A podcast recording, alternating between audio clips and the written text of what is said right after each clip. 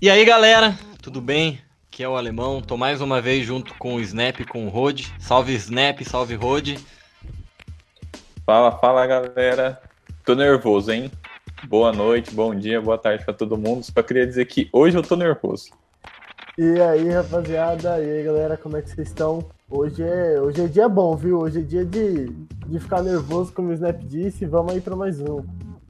Bom, hoje o nosso ilustríssimo Ricardo Bulgarelli, comentarista de NBA na ESPN, no League Pass da NBA, no canal da NBA no YouTube. Vai bater um papo com a gente aí, vamos falar bastante de basquete. E primeiramente agradecer ele por aceitar o convite e vamos lá, que acho que tem muita coisa boa pra gente falar aí hoje. Vamos lá então. É, bom, se quiser se apresentar aí primeiro, falar um pouco da sua história. É... Primeiramente, obrigado pelo convite, João, Gustavo, Rony, Sportcast aí.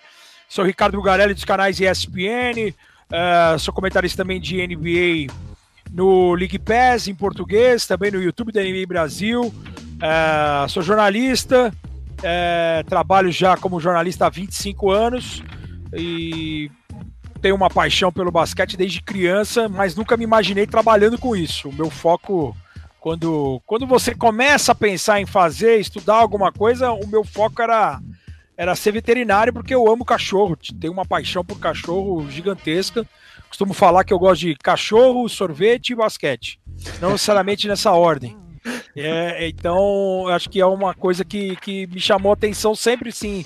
Quando me perguntaram, pô, o que, que você vai fazer quando crescer ali, começo de colegial? Eu falei, pô, eu vou ser veterinário, cara, vou descobrir a, a, a vacina da, da, da longevidade para os cachorros. E principalmente para os cachorros, né? Depois é, fui aprender a, a amar todos os outros animais. Então, me via sempre apaixonado por esporte, como qualquer brasileiro, sonhava em ser jogador de futebol. Pô, jogava bem até, fazia gol, jogava de centroavante, meia direita, tal. Enganava bem e mas nunca imaginei trabalhar com o esporte. E sempre acompanhando os, todos os esportes possíveis dentro, principalmente em Olimpíada, em época de mundial. Então, a minha paixão pelo esporte até brinquei com vocês em off aqui, era um hobby.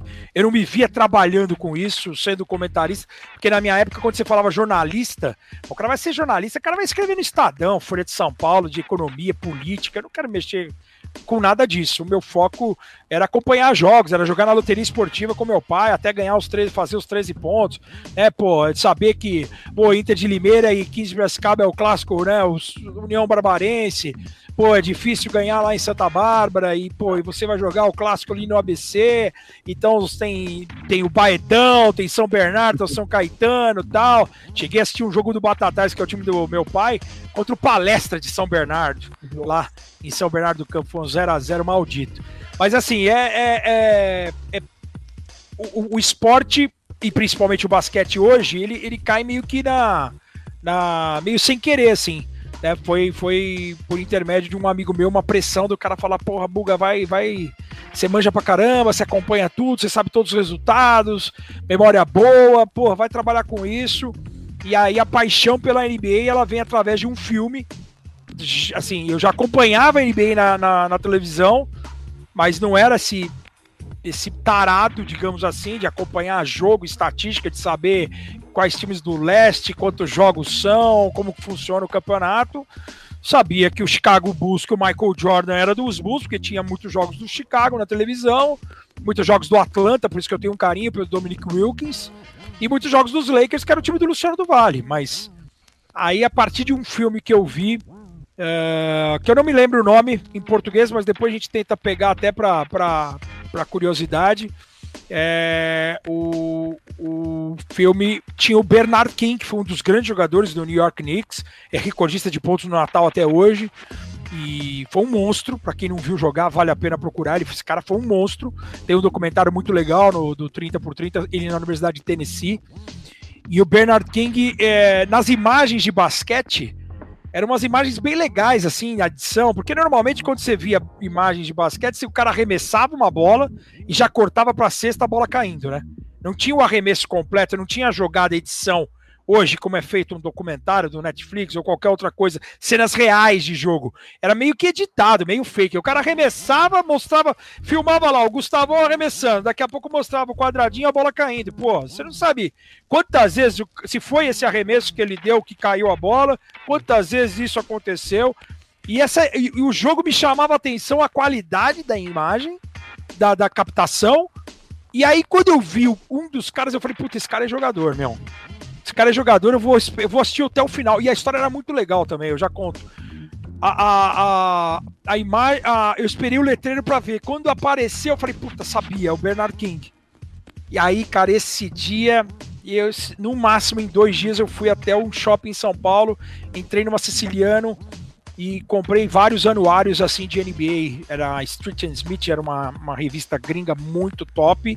Você tinha outros anuários, é, Pro Basketball, se eu não me engano, e tinha uma outra também que era muito famosa. E eu falei, puta, vou comprar. Comprei e era justamente tipo próximo de início de temporada. Então era o preview do que ia acontecer. Aí sim, você entrava lá, Orlando Magic. Aí tava lá, o Orlando, acho que era ser a temporada de estreia, se eu não me engano. Orlando e Minnesota ali, final dos anos 80 e você tá lá, ah, Milwaukee Bucks, tá lá, número 4, Gustavo, 6, Rony, 7, João Vitor, 8, Bulga. Então tá lá, Bulga, 6, 6 e 8, que é 2 metros e 4, 230 libras, tudo em inglês. E aí foi assim que também eu fui aprimorando o inglês, meu, lendo sem fazer um, um, um curso é, de verdade, assim.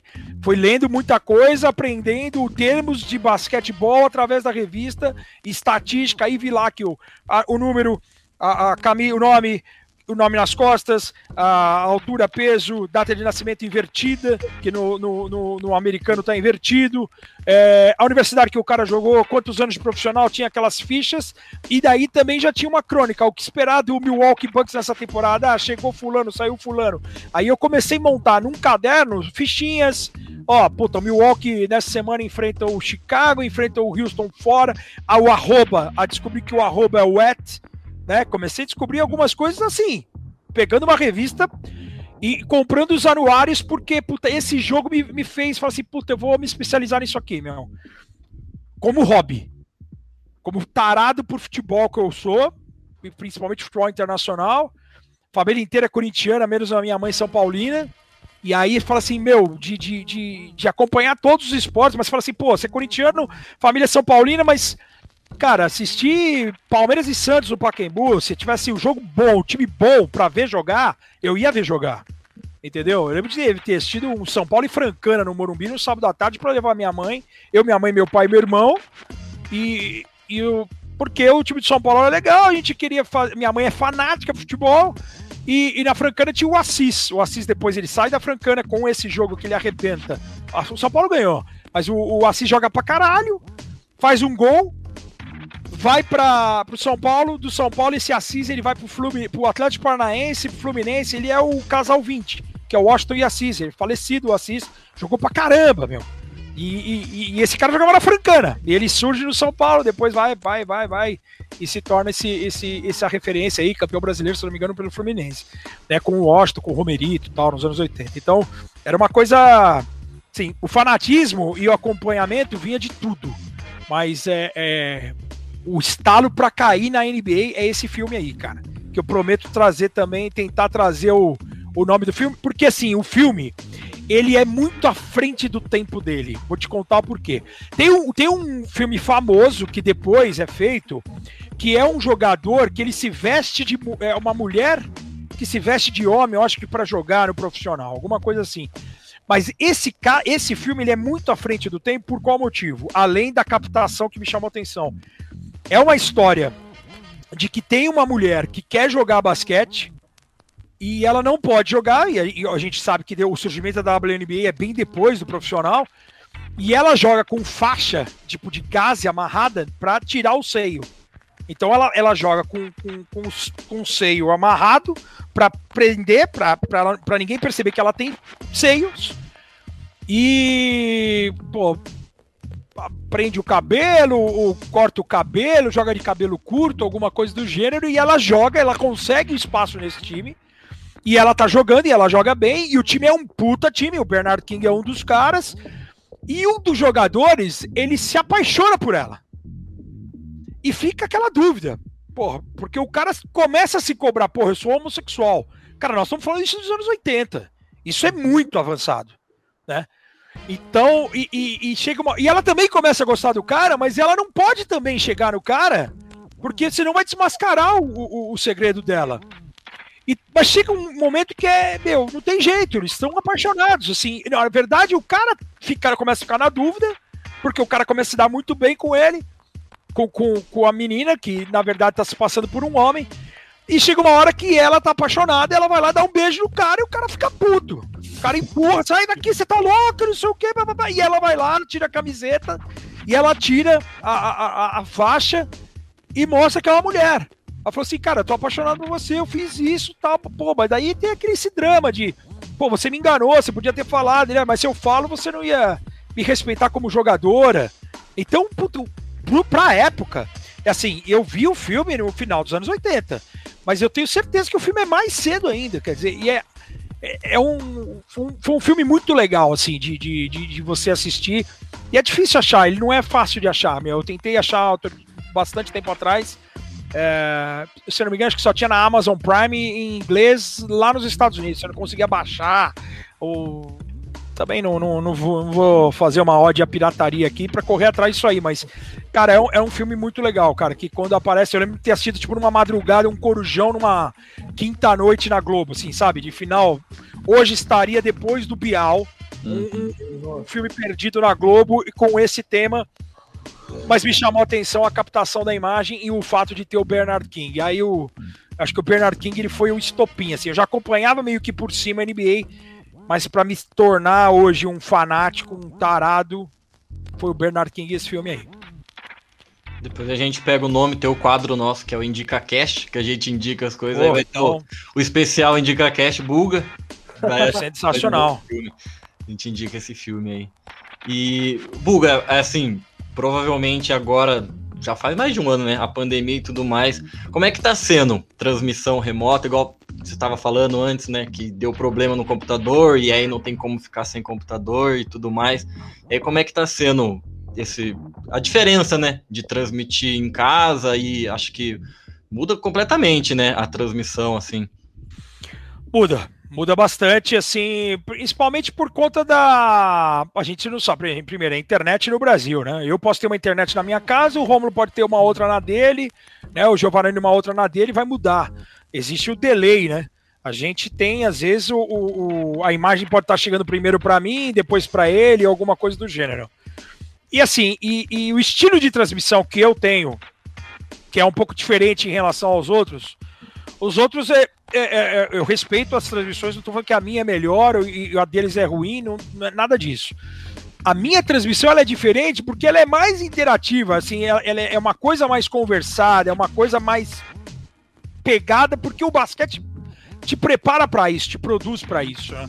Então, assim, é, é, eu entro às vezes no, no, no na deixa do, do, do, narrador, né? Então, e isso eu acabo sofrendo um pouco mais de, de de acavalar frases, porque a gente não tá lado a lado. Porque se você tá lado a lado, você faz o sinal pro Gustavo, ele para de falar, você entra no, no, no sobe-som do cara. E, e, e, você tem esse costume, né? Com, mesmo com. Você vai fazer um, dois, três jogos. No quarto jogo você já tá acostumado a fazer. Com qualquer narrador que venha trabalhar comigo. Você começa a saber o time do cara. O cara já vai te dar o espaço porque sabe que eu vou entrar. Então, e às vezes em alguma outra transmissão, pode ser que o cara chame. E nesse momento, é, a gente tem sentido isso. Às vezes, para não, para não acavalar tanto, a gente. Pô, o Rômulo vai fazer um sobe-som, pô, Ruri Gobert, imparável, não sei o que, ele vai me chamar. E aí, Buga, ele vai me chamar para justamente não ter.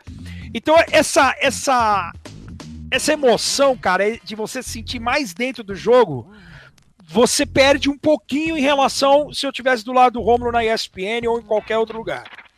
Então acho que esse é um, é um sentido. O resto, cara, eu acho que não, não muda nada. preparação para mim é a mesma. É, porra, eu, eu monto meu minha. Eu até acho que é.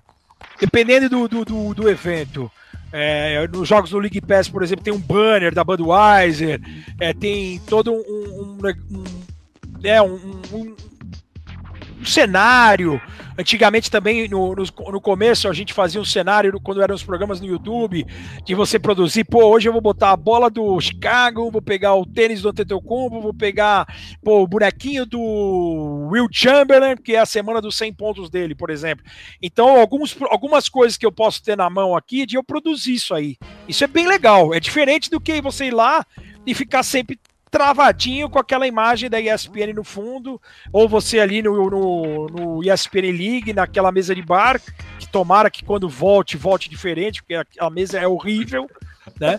Então, mas é, é, eu acho que esse negócio também é, te, te traz de uma maneira diferente. Por exemplo, ontem eu fiz um League, que tem um fundo de pinacoteca, que é esse fundo aqui que o Romulo brinca. É, parece a pinacoteca, você tá num, num, Tem um quadro bonito atrás. Aí tem dia que eu tô no, no, lado invertido da mesa, que tem um quadro de rolhas. Aí os caras, eu brinco que eu tô na adega, tem um quadro de piano, essas coisas tal. Que é o apartamento que eu aluguei aqui já tinha tudo isso, não, não precisei botar nada. E aí depois, meu, 8 e meia eu tive que já botar um banner da NBA, do League Pass, de, de mudar o cenário, de, de isso também é legal de, de você se preparar de uma maneira diferente. Eu acho, eu acho que vale a, te mexe de uma maneira diferente. Mas em relação às transmissões, o que eu mais sinto é isso, é de não estar tá do lado, porque é, é, vai ter dia que você não vai estar tá 100%. Isso acontece com qualquer ramo.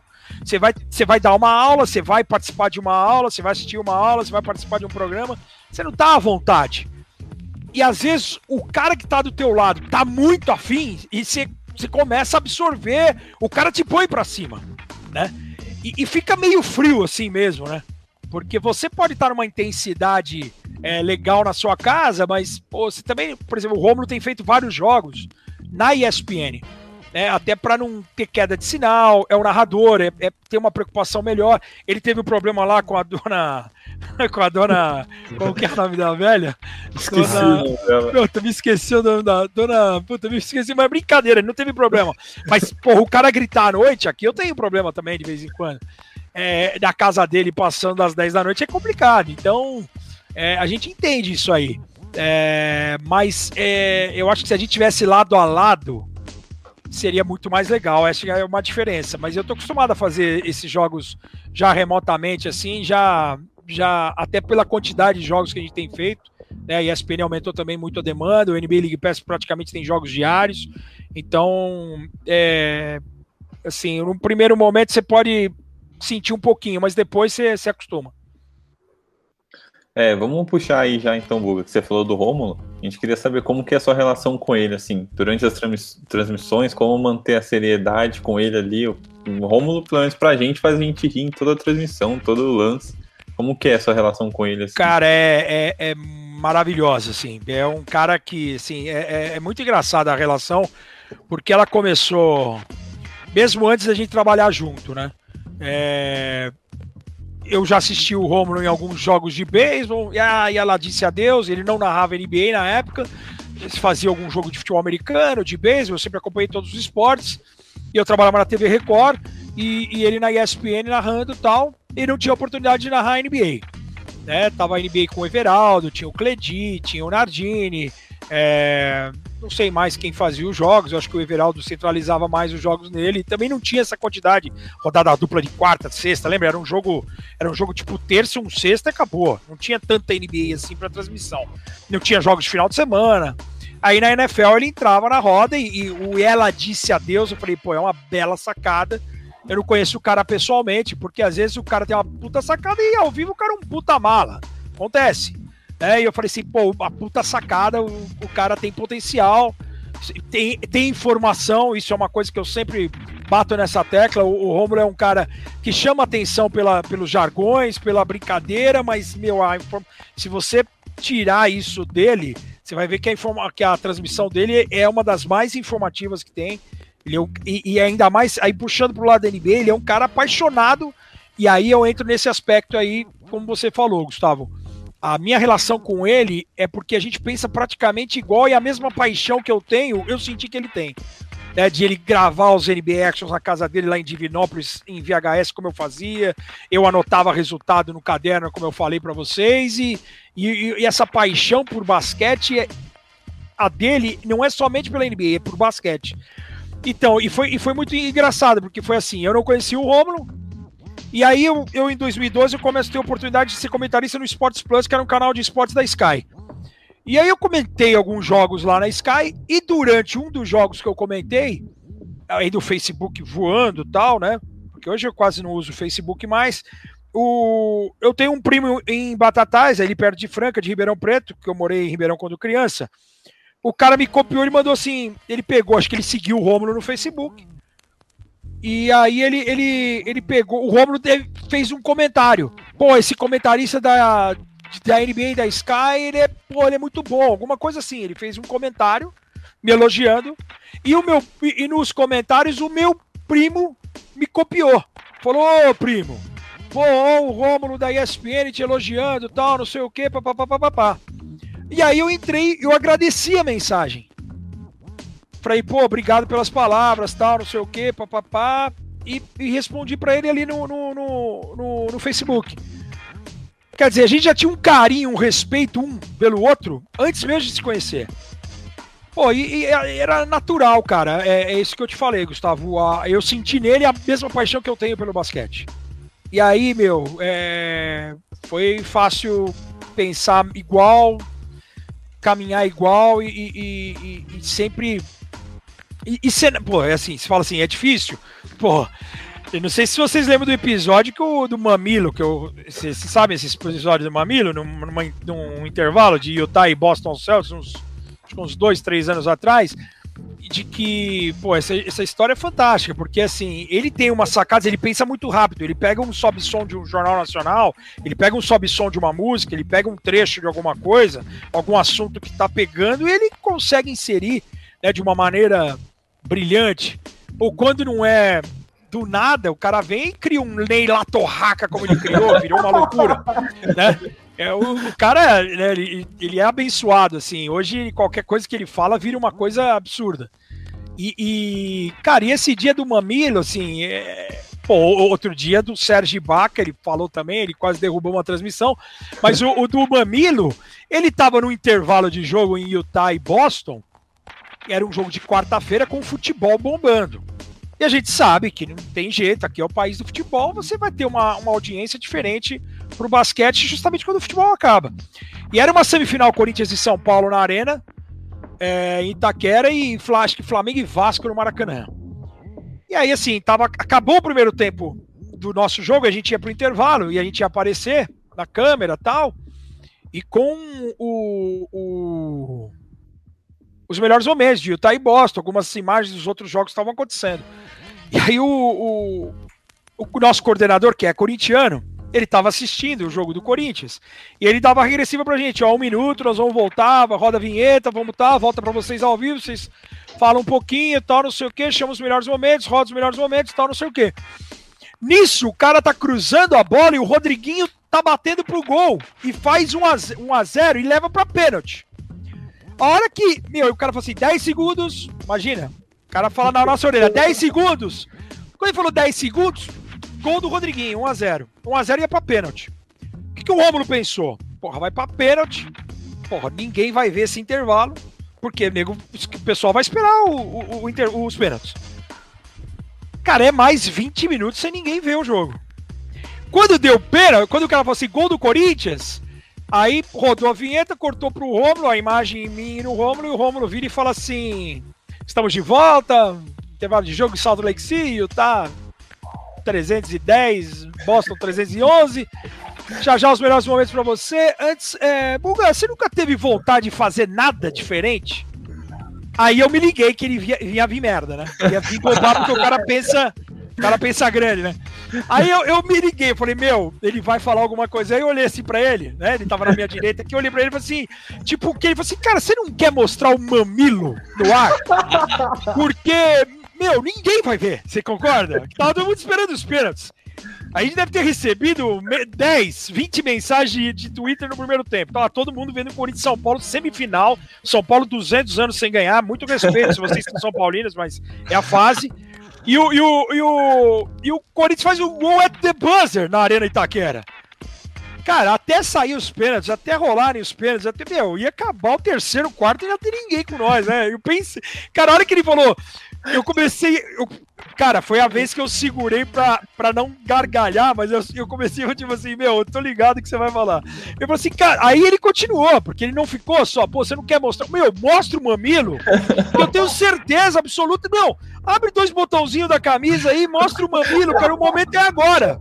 Porra, cara, pra falar isso no ar, cara completamente doente. E, e, assim, e ninguém lembra disso aí, porque ninguém viu. Obviamente que ninguém viu. Acho que é só a ESPN que separou no Twitter, se eu não me engano, tipo, o Rômulo cria. É, bota comer buga em saia justa, alguma coisa assim. Acho que você, não, nem sei se vai ter. Se você digitar Rômulo Buga Mamilo, é capaz de vir alguma coisa no Google. Mas assim, cara, ninguém conhece essa história. Ninguém viu essa história. Por quê? Porque não tinha ninguém vendo. Pô, tava todo mundo vendo o Corinthians São Paulo na semifinal, o pênalti, e o Corinthians desclassificou para ferrar o tricolor. Cara, então é muito louco, cara. Ele, ele, ele tem umas. Assim, o, o, o eu aprendi a, a, Mas eu tenho certeza, eu conheço vários caras, vários amigos, que não, vários jornalistas que não conseguiam segurar. Que não iam conseguir segurar estar tá do lado dele. Assim, acho que eu já entrei no, no, no clima. Assim, eu também sempre fui muito zoeiro na época de escola, sempre fui brincalhão. Então acho que eu, eu. Mas tem. Eu acho que assim, a, e a distância, o distanciamento, ele nesse momento, por exemplo, que ele brincou com o Sérgio Baca e tal. E o Sérgio Baca tava, pô, tava uma roupa esquisitona tal. O Serjão. Serjão, que tem várias fotos do Serjão. E aí, por isso que ele me provoca durante os jogos, é o Serjão. E aí, é, e aí ele fala assim: é, eu sei que você é fã do Serjão. Eu falei, sou fã do jogador. Ele falou, não, tô fã do jogador. Eu falei, não, também sou fã do Serjão, mas fica, fica teoricamente entre nós, mas é um negócio que quem conhece, quem já viu, já sabe o que, que é, do que, que ele tá falando. Mas assim, é, é... O distanciamento causa você conseguir segurar mais. Eu acho esse do Mamilo eu passei sufoco porque, cara, o cara tava do meu lado e ele falando esse tipo de coisa sério, cara, chega uma hora que você vai cair na risada, não vai ter jeito. Esse do Serjão no domingo retrasado no Los Angeles Clippers e Los Angeles Lakers, cara, eu tenho certeza, se a gente tivesse no ar com câmera, meu, a gente tinha desabado. Porque é, é, é absurdo, né? Ele, ele, ele tem umas tiradas que são, são, são, bem, são bem diferentes, assim, e é que assim, acho que o costume, né? Como eu faço muito jogo com ele, acabei acostumando, Gustavo. Mas é um, é um cara maravilhoso, estudioso, apaixonado por narrar. E eu tenho certeza que se botarem uma corrida de gafanhoto para ele narrar, ele vai narrar com, com conhecimento, com emoção, com sarcasmo, com, com, com tudo que tem direito e vai prender a atenção do cara. O que ele fez no vôlei na Olimpíada foi sacanagem. É o voleibol. Normalmente quem gosta de basquete não gosta de vôlei, quem gosta de vôlei não gosta de basquete. O que esse cara fez com o voleibol, meu, foi. foi colocou a ele, colocou o Romulo onde ele está hoje. Né, como um dos principais narradores do Brasil, se não for o maior nome hoje, meu. Nossa, com certeza. É, realmente, realmente essa, esse vôlei na Olimpíada foi sensacional. E a gente tava falando de transmissão, eu queria saber de você. Qual que é a sua transmissão, aquela que você que é inesquecível para você, aquela que falar para você, você já vai lembrar que essa é super marcante. Tem uma, eu sei que é difícil, eu sei que é difícil escolher uma. Ah, cara, é difícil, mas... difícil assim, é... Cara, a primeira transmissão minha é muito emocionante, assim, pela assim, eu esperei 17 anos, cara, para ter o microfone nas mãos, para ter uma oportunidade. É, hoje em dia, é, com a internet, tudo meio que facilita, né?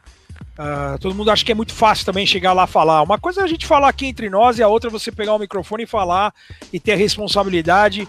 E assim, e por mais que você possa dominar o assunto, né? Eu acompanhava a NBA desde o final dos anos 80 e eu fui ter minha primeira oportunidade como comentarista em 2012. Então, desde 95 como jornalista, em 2012 que eu fui ter a oportunidade de, de fazer um jogo ao vivo. O primeiro jogo é muito marcante pela oportunidade que foi dada e, e pô, de nervosismo, é, de, de tentar agradar, porque você tem essa responsabilidade, teoricamente era um teste ao vivo. Então, você é, não adianta você também ter o conhecimento e não saber passar o teu conhecimento. Então eram vários aspectos assim, é muito emocionante porque pô, eu esperei a vida inteira por isso. Então aquele, aquele Oklahoma City Thunder e Atlanta Hawks que eu fiz no Sports Plus, porra, me marcou muito. É, no Sports Plus, assim, de jogos, de jogadas, de coisas emocionantes, assim, não teve um, um, vou citar alguns jogos assim, a primeira final de Euroliga que eu comentei foi inesquecível, foi um Real Madrid Olympiacos em Londres. Mesmo aqui em São Paulo, mesmo não estando em loco, eu o, a Euroliga ela ela ela surge ela é uma Champions League, para quem não sabe, do basquetebol, com as principais potências do esporte. É... E de muitas equipes de camisa, né? Então você tem Real Madrid, você tem Barcelona, de camisa de futebol, que eu falo. Você tem Fenerbahçe, você tem Olympiacos, você tem Panathinaikos, você tem os países que amam o basquete e com as camisas do futebol por trás. Então hoje você tem Bayern de Munique, você tem jogando a Euroliga de basquete. Então era a nata do basquetebol. Eu, eu, antes de gostar de NBA, eu gostava de basquete. Então eu, eu me apaixonei por basquetebol vendo a antiga Yugoslávia, a antiga União Soviética, a Grécia principalmente também, com o Nick Gales durante o Mundial de 86, que foi um, um armador absurdo, que foi draftado pelo Boston, mas não jogou na NBA, jogou em Seton Hall, jogou na universidade, poderia ter jogado na NBA. Então eu, eu era apaixonado por basquete. Então, a, a, em relação à a, a, a fin, primeira final de Euroliga, porque a Euroliga é o principal evento de clube tirando a NBA. De fazer parte de uma transmissão de uma final, e a final da maneira como foi, Real Madrid abre acho que 10, 12 pontos no primeiro quarto e o, Real, e o Olympiacos vira o jogo. E o Olympiacos que já vinha de um título num at the buzzer do, do George Sprinters contra o CSK cara, o basquetebol europeu, a, a, a, a atmosfera do ginásio, ela vira uma coisa doida. Então ela, ela te traz muita emoção, cara. Eu teria dificuldade de fazer uma final em loco e não chorar o jogo inteiro, cara. Cara, eu passei muito mal fazendo um paralelo com o Atlético e Cruzeiro que eu fui assistir, fui coordenar a transmissão pela ESPN em 99, eu acho. Tava aí o Milton Leite na cabine, o, o comentarista acho que foi o Antério, mas o Antério não foi com a gente para BH, ele ficou comentando daqui de São Paulo. Cara, o, o, Mineirão com 100 mil pessoas num Atlético e Cruzeiro é, é de arrepiar, velho. E, e, e, o cara que ama o que a gente faz, meu, não, não, e que já foi torcedor da arquibancada, meu, o cara sente. Meu, eu passei o jogo inteiro arrepiado. Eu, eu mostrava o braço assim pro, pro, pro Milton, e o Milton Leite falava assim, de arrepiar o clima aqui no Mineirão, não sei o que, cara, e eu... Sabe quando você fica arrepiado até o último pelo, que você começa a quase lacrimejar, o Jorge pode chorar? Cara, eu passei 90 minutos no Mineirão desse jeito. O Mineirão chacoalhava, cara. É um jogo de segundo turno de brasileiro. 100 mil pessoas. O jogo não valia nada. Se fosse uma final, eu tinha infartado. Comentar uma final dessa, putz, ia ser algo assustador mesmo. É, é, a emoção que eu vou ter, por exemplo, de fazer a primeira transmissão minha de NBA em loco. Eu tenho certeza que eu vou passar é, é, é um, muito mal assim de, de, de, emoção. Mas tem um jogo que ficou marcado para quem me acompanha já desde o Sports Plus, que é um Dallas e San Antonio. Cara, é uma última bola do Vince Carter. Eu tenho o Vince Carter como meu dos grandes ídolos. É, e o. Porque o, o, meu, o Vince Carter ele foi meu primeiro ídolo, eu já jornalista, eu já trabalhando na ESPN. Então, o início dos anos. Eu vi, eu vi a chegada do Vince Carter na NBA. Eu estava em Nova York em 98 para acompanhar o All-Star, que é o primeiro do Kobe e o último do Jordan com a camisa dos Bulls. E naquela semana eu estava num Planet Hollywood, um Hard Rock Café, não lembro aonde, assistindo um Duke North Carolina, que foi o jogo último jogo, último Duke North Carolina do Vince Carter em North Carolina. E depois ele é draftado e ele chega na NBA. Então eu vi toda a trajetória do cara, toda a chegada do cara, o impacto que ele traz em Toronto, as enterradas, os, pô, o, tudo que ele fez em Toronto. Eu, eu, eu vi e é o cara que, meu, era o nome da NBA. Ele era o mais votado para All-Star Game, ele era o cara do highlight, ele foi o Dominic Wilkins que me fez me apaixonar também pela NBA nos anos 80, com os highlights, foi o Vince Carter nesse, nessa época eu já jornalista. Cara, e o Vince Carter, é, é, ele tem uma bola contra Filadélfia, em que ele erra uma bola de três para ganhar do Filadélfia e botar o, o, Toronto numa final de conferência. Ele erra uma bola de três do lado esquerdo, sai um pouco mais longo, e ele erra, ele é culpado pela derrota, mas é aquela história, se ele não tivesse jogado tudo que ele jogou, nem jogo 7 teria, mas ele é culpado por ter errado essa última bola, ele é culpado porque ele tinha acabado de chegar de viagem, no documentário dele mostra isso, ele foi para North Carolina, recebeu o, o canudo de, de, de, de formado, e ele volta no dia do jogo, joga pra caramba, mas ele erra a última bola, e ele é culpado pela derrota. E foi um cara que não merecia, meu. Botou Toronto no mapa, sai pela porta dos fundos, brigado de lá, tem troca de comando lá. O cara foi muito injustiçado. O cara chega em Nova Jersey também, tem momentos importantíssimos na carreira, mas não consegue. E o cara vai para Dallas, já numa reta final de carreira. É uma série contra San Antonio, uma rivalidade do Texas. E, e o, o jogo tá pegado, é uma série pegada e o cara tem a oportunidade de, de receber uma bola. Primeiro, pô, você tem Novitz, você tem tanta gente para receber essa bola na reta final. Essa bola vai na mão do Carter, na zona morta, na bola de três, do mesmo lugar que ele errou anos antes contra o Philadelphia. E ele tem essa chance de matar essa bola. Ele está sendo marcado pelo Ginobre, que é um dos grandes ídolos que eu tenho também. Para mim, é o maior estrangeiro da história. E esse cara, ele consegue escapar da lateral fundo quadra, da lateral da quadra, do Ginobili e ele mete uma bola de 3 at the buzzer em Dallas, ganha o jogo. Cara, a hora que ele mata, o narrador tá do meu lado, vocês já viram essa jogada? Já. Já viram a minha, a, a minha emoção no jogo? Eu acho que a sua não. Eu já É, acho que a sua Cara, esse dia eu achei que eu fosse morrer na transmissão, velho. Eu não conseguia a- articular as palavras, eu não conseguia, eu não consegui de fato botar tudo que eu queria falar, meu. Porque o, o- o- eu tentei ver o que o cara sentia na época, eu tentei eu fiquei mais feliz do cara ter des- imagina o peso que esse cara tirou das costas. Cara, foi um ano que o San Antonio foi campeão. Em 2014, o San Antonio é, o time que dá, mais deu dificuldade pro San Antonio nessa, nesse playoff foi justamente o Dallas, por conta dessa vitória, porque acho que o Dallas faz 2 a 1 na série, se eu não me engano. E o cara, e o primeiro cara que abraça o, o, o Carter, se eu não me engano, é o Mark Cuban, que é o dono do time, meu. E é uma bola assim, cara, você você percebe que o cara ele tirou das costas, tipo, ele precisava meter uma bola grande. Não que ele precisasse, ele não precisa porra nenhuma, mas meu, a imagem e, e, e o momento, cara, a, a emoção. E, e, assim, eu, eu assim, a, a minha preocupação era, eu queria tanto, como torcedor aí, como fã do Carter, que, que eu consigo, eu, eu comecei até a, a, a justificar pro narrador, puta, será que valeu? Será que ele não pisou fora?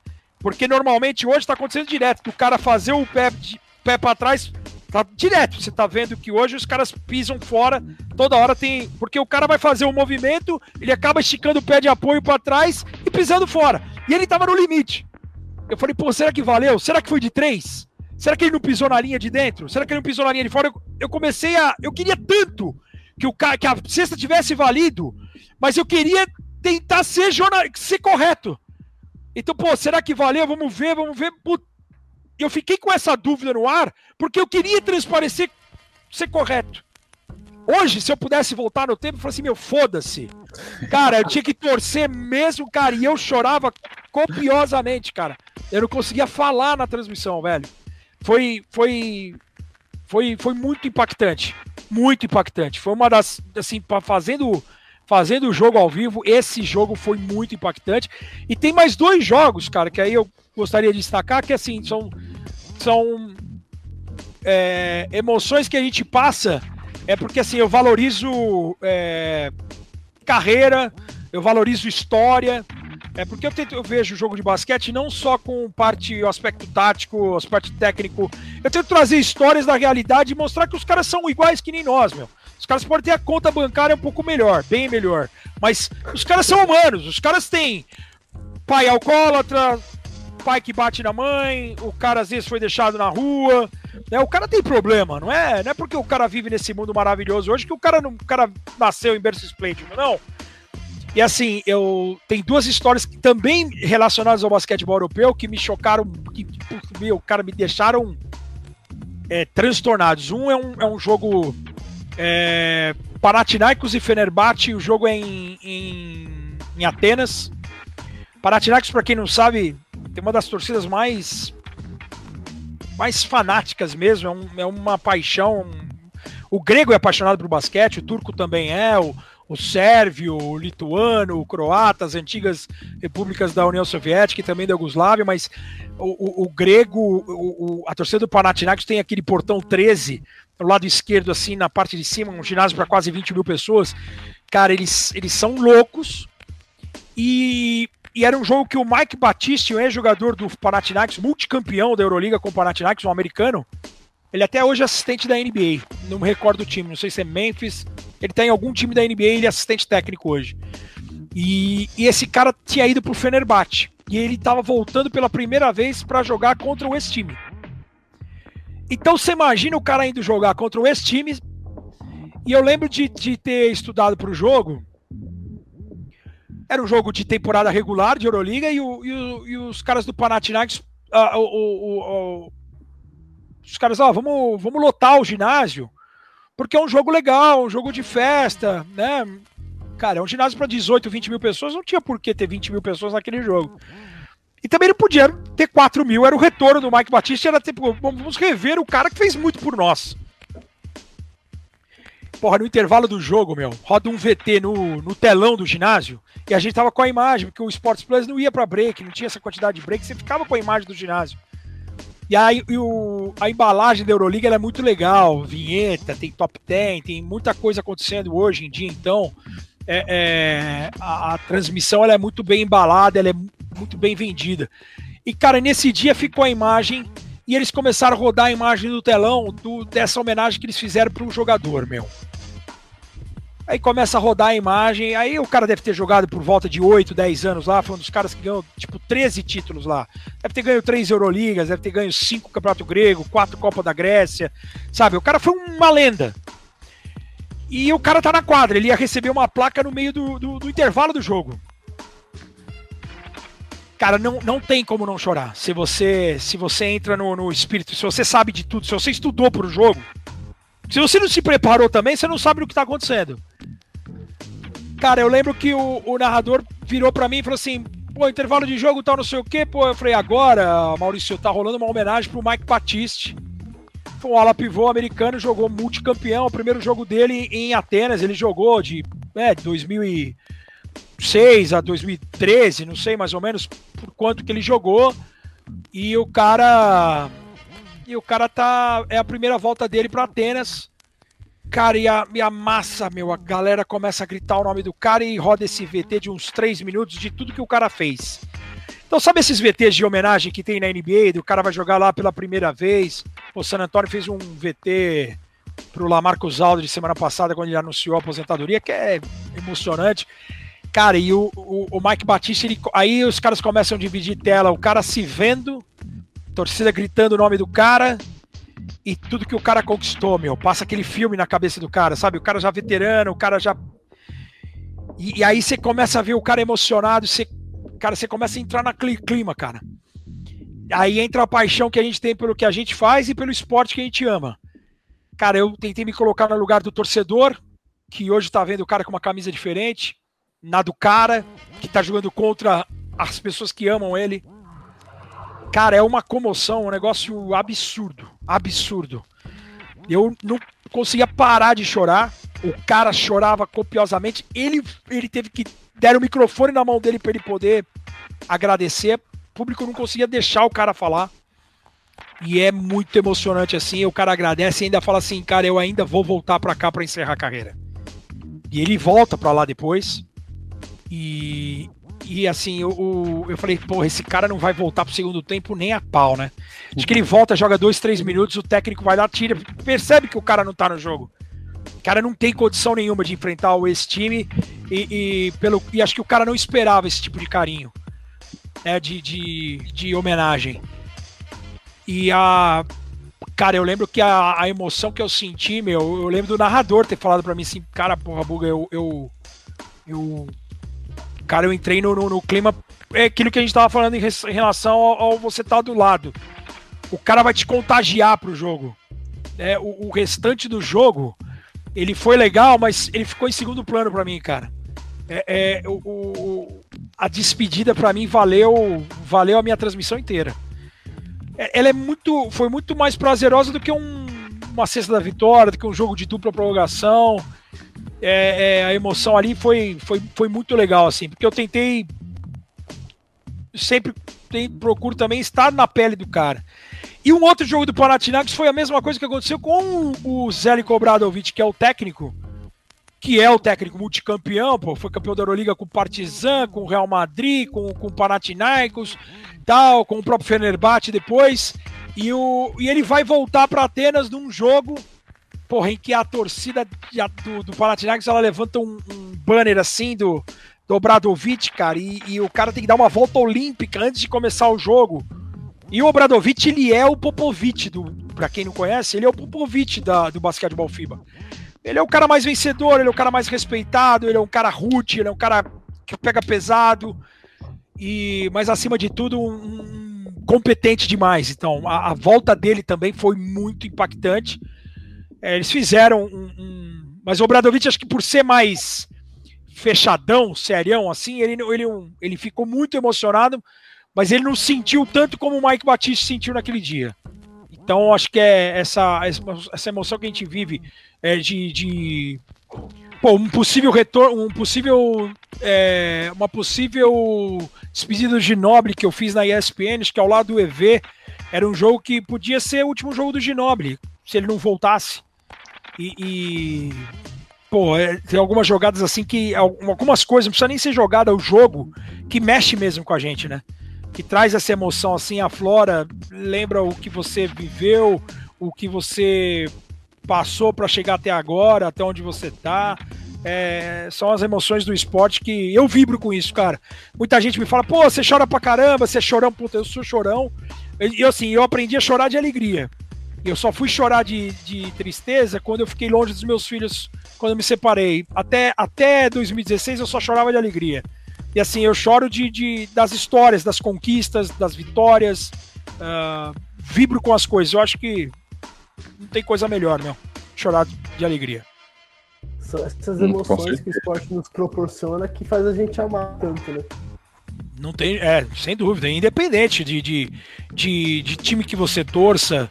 É, eu tenho uma história muito famosa também que que mostra que, o quanto a rivalidade fica pro lado, de lado. O, o Corinthians nunca tinha sido campeão brasileiro. Né? O meu pai nasceu no interior, ele, ele, a família inteira dele palmeirense, ele é o único corintiano da família, porque nos anos 40, quando ele era criança, o Corinthians tinha perdido da portuguesa e ele viu três caras enchendo o saco de um corintiano na rua, lá em Batatais, e ele pensou, pô, o Corinthians perdeu, deve estar tá precisando de torcida, ficou com pena do cara e vou torcer pro Corinthians. Foi a única derrota do Corinthians para a Portuguesa na década, foi essa. Foi um 3 a 1 e, e, e, ele virou corintiano. E contra todos a família dele, que era inteira palmeirense. E aí ele veio para São Paulo e ele não força nenhum dos três filhos a ser corintiano. Ele só fala: você pode torcer para quem quiser, menos pro Palmeiras. Que a rivalidade é pegada, né? Sempre foi. E aí a minha mãe é São Paulina doente. A minha mãe, acho que o, o, o, amor que eu tenho pelo esporte, eu herdei da minha mãe. Minha mãe é, é fanática por futebol, sempre assistiu futebol, assiste futebol. Hoje com, com, com, menos intensidade, por estar lutando pela vida aí há seis anos numa, numa cama, é, por conta de um AVC, mas ainda assiste futebol. Até brinquei com ela essa semana, falei, pô, tá feliz, né? O tricolor ganhou do Parmeira e ela deu risada tal. Minha mãe tem quase 90 anos. E, e aí ela muito fanática pelo São Paulo, de assim, de, de perder, de não, de não falar com ela, de não encher o saco dela. O Corinthians ganhava um clássico, pô, não fala, não vai encher o saco da sua mãe, meu pai falava. Né? E ela também não enchia o nosso saco quando o São Paulo vencia. E, e eu, assim, o Corinthians caía fora, eu acompanhava. Eu lembro de no início dos anos 80, o São Paulo bicampeão paulista, depois o Corinthians bicampeão paulista. É que o Corinthians foi bicampeão em cima do São Paulo. Então, você cria essa, né? Mas o São Paulo, quando foi campeão, por exemplo, em cima da Ponte Preta, no início dos anos 80, eu lembro da minha mãe, de eu ficar com a minha mãe na sala fazendo companhia para ela, para ela ver ah, os torcedores na Paulista, né, a entrega da taça, não sei o que, de fazer companhia para ela. E, e por, por, amar futebol e por fazer companhia para minha mãe, que eu amo.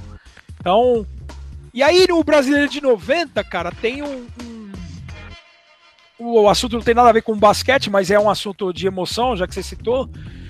Cara, o, o Corinthians campeão em 90 com o gol do Tupanzinho. Eu tinha ido no estádio, eu, meu irmão mais velho e um amigo meu, e o meu pai não quis ir para não deixar minha mãe sozinha, para assistir o jogo com ela, né?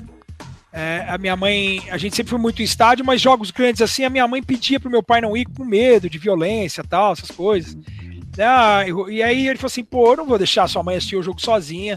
É um Corinthians São Paulo, é uma final, vou assistir com ela, tudo bem? Eu, eu, eu confesso que eu fiquei triste porque eu queria que o meu time fosse campeão brasileiro e que o meu pai estivesse comigo no estádio. E, mas eu entendi, pô. Antes de eu ser filho dele, tem a, a minha mãe que é a esposa dele. E, e beleza. E aí, pô, o Corinthians é campeão, cara. Eu chego em casa, a primeira coisa que eu queria era abraçar meu pai. Que, pô, saiu do interior, vendia laranja no interior, veio para São Paulo, vencedor, construiu uma família e, e, pô, esperou a vida inteira, né? Ele é de 37, ou seja, com 53 anos, quase a idade que eu tenho hoje, ele esperou para o time ser campeão brasileiro pela primeira vez. Cara, e eu toco a campainha, abro a porta, abre a porta a minha mãe, cara. E a minha mãe, ela, ela é muito fanática. Vocês não estão entendendo. Ela nunca ia falar absolutamente nada. Eu sabia que ela estava destruída por dentro. Destruída por dentro porque o time dela perdeu, cara. E, e foi aí que eu também, essa lição eu levei para sempre, assim, também, meu. Por isso que eu também não encho o saco de ninguém. Já enchi quando era moleque de escola, assim, enchi, ah, chupa, né, perdeu tal eu, eu, não brinque comigo, eu também não provoco ninguém. Mas eu entendi esse dia, cara, porque ela virou e falou assim: Parabéns, meu filho, você é campeão brasileiro. Primeiro ela me deu os parabéns, eu já não esperava isso. Porque foi meu time que ganhou do dela. Segundo, ela falou assim, cara, a maior felicidade de uma mãe é a ver a felicidade do marido e dos filhos. Cara, a hora que ela falou isso aí, ela quebrou minhas pernas, velho. Eu fico emocionado até hoje porque é uma coisa. Pô, ainda mais a minha mãe que tá de cama. Cara, foi muito foda. Foi inesperado. Foi muito foda, meu. De ter ouvido isso da minha mãe. É, e eu sabia o quanto ela tava doída para falar isso, cara. O quanto deve ter sido difícil para ela falar isso. Mas o quanto foi sincero da parte dela de falar: meu, eu tô feliz por você porque você é meu filho. Né, de, eu já fui campeã brasileira. Tava na hora de vocês ganharem uma, sabe? Ela podia sacanear isso. Mas da maneira. Ah, pô, ganharam um finalmente tal. Da maneira como ela construiu, cara. Ela me quebrou as pernas. Ela me deu os parabéns pelo título. E, e, deu, e falou assim: meu, mais feliz do que é ver a felicidade dos meus filhos e do meu marido. Cara, isso aí, meu. Foi uma das cenas mais emocionantes que eu tive na minha vida, meu. Nossa, sensacional, Buga. Arrepiante. É, arrepia, é. Arrepiante, sim. Foda. Vamos, vamos aproveitar então, já que falamos de torcida e amor. A gente queria saber, a gente soltou uma caixinha lá no nosso Instagram também de pergunta, a galera perguntou por que Portland? Por que Portland Trailblazer? Ah, cara. É, paixão não se explica também, né? Mas o Portland é o seguinte, cara. O meu amor pelo basquete é pelo basquetebol tem, tem, tem algumas explicações. Você pode juntar, fazer um mix, um mix de todas. Eu amo basquetebol. Os caras que eu mais admiro no basquete são dois caras, Drazen Petrovic e Arvidas Sabonis. Quando eu começo a acompanhar a NBA, o Portland Trail Blazers no final dos anos 80 era um time muito competitivo. O brasileiro gosta de ver, não vai torcer para time que tá ganhando, não vai torcer para o time que é o lanterna do campeonato. Raras recessões, o cara torce pro Capela, tá ligado? Não dá. Você pode respeitar e entender, mas você não vai, de fato, falar assim, pô, não é possível. A não ser que o Capela seja o maior jogador e o cara nasceu na Suíça. Eu, pô, aí, pô, eu vou torcer pro Capela. Não, tô brincando aí com, com o Rony. Mas, cara, o Portland é muito competitivo. Final dos anos 80, o Portland tava nas cabeças na Conferência Oeste. Brigava de fato para ser campeão. Foi um time que me chamava muito a atenção pelo estilo de jogar. Versatilidade, o ataque muito poderoso, pô, bola na cesta, cara, é fazer mais pontos. Essa, essa visão simples que a gente tem no início, pô, basquetebol, quem faz mais pontos ganha. Hoje você sabe que o basquetebol é muito mais do que isso. É você defendendo, você, pô, fazendo passes, você trocando, cuidando bem da bola. Tem vários aspectos do jogo de basquete hoje. o cara que vai se aprofundar no jogo, você vai entender diferente. Mas a grosso modo, porra, o ataque do Portland é poderosíssimo. O quinteto titular maravilhoso. Terry Porter, Clyde Drexler, Jeremy Kersey, Buck Williams, Kevin Duckworth. Não sabia que o Portland tinha passado o Michael Jordan.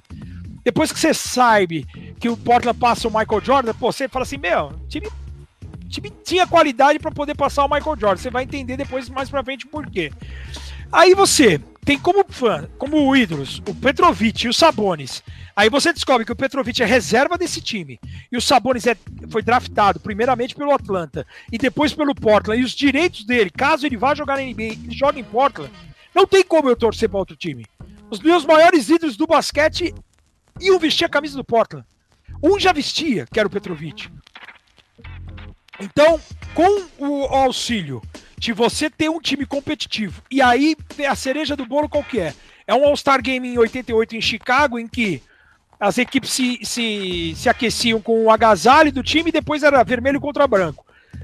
Cara, o uniforme do Portland era muito legal. E aí o Drexler, ele, num determinado momento, num VT que eu tava assistindo na Band, o Drexler mata duas, três bolas de meia distância em sequência.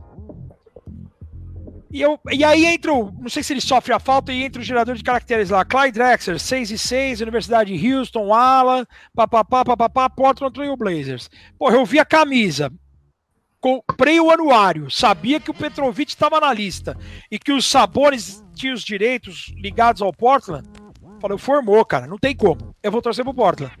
E assim, depois os sabores foi para lá, depois de velho, depois de várias cirurgias de tornozelo, de tendão de Aquiles e não sei o quê. E não tem como não torcer, cara. Não tem como não torcer, não continuar. E aí eu sou adepto disso. Assim, se o Portland um dia parar, a franquia sumiu, porque é uma franquia, ela pode ir embora. É, o, o dono pode falar assim, pô, não quero mais, é, o time não ganha de ninguém, não, não, não alcança playoffs, então vamos embora. Vamos embora. Se o Portland, porventura, cair fora, é bem possível que eu vá torcer para San Antonio pela cultura que foi criada do lado de fora, pelo estilo pelo estilo de jogo, pela, pela, pela ajuda que os caras trouxeram, a globalização, ajudar. É, é, é, aproximar esse basquetebol FIBA da NBA. Tanto que a NBA teve que correr para os profissionais para tentar voltar a ganhar os torneios.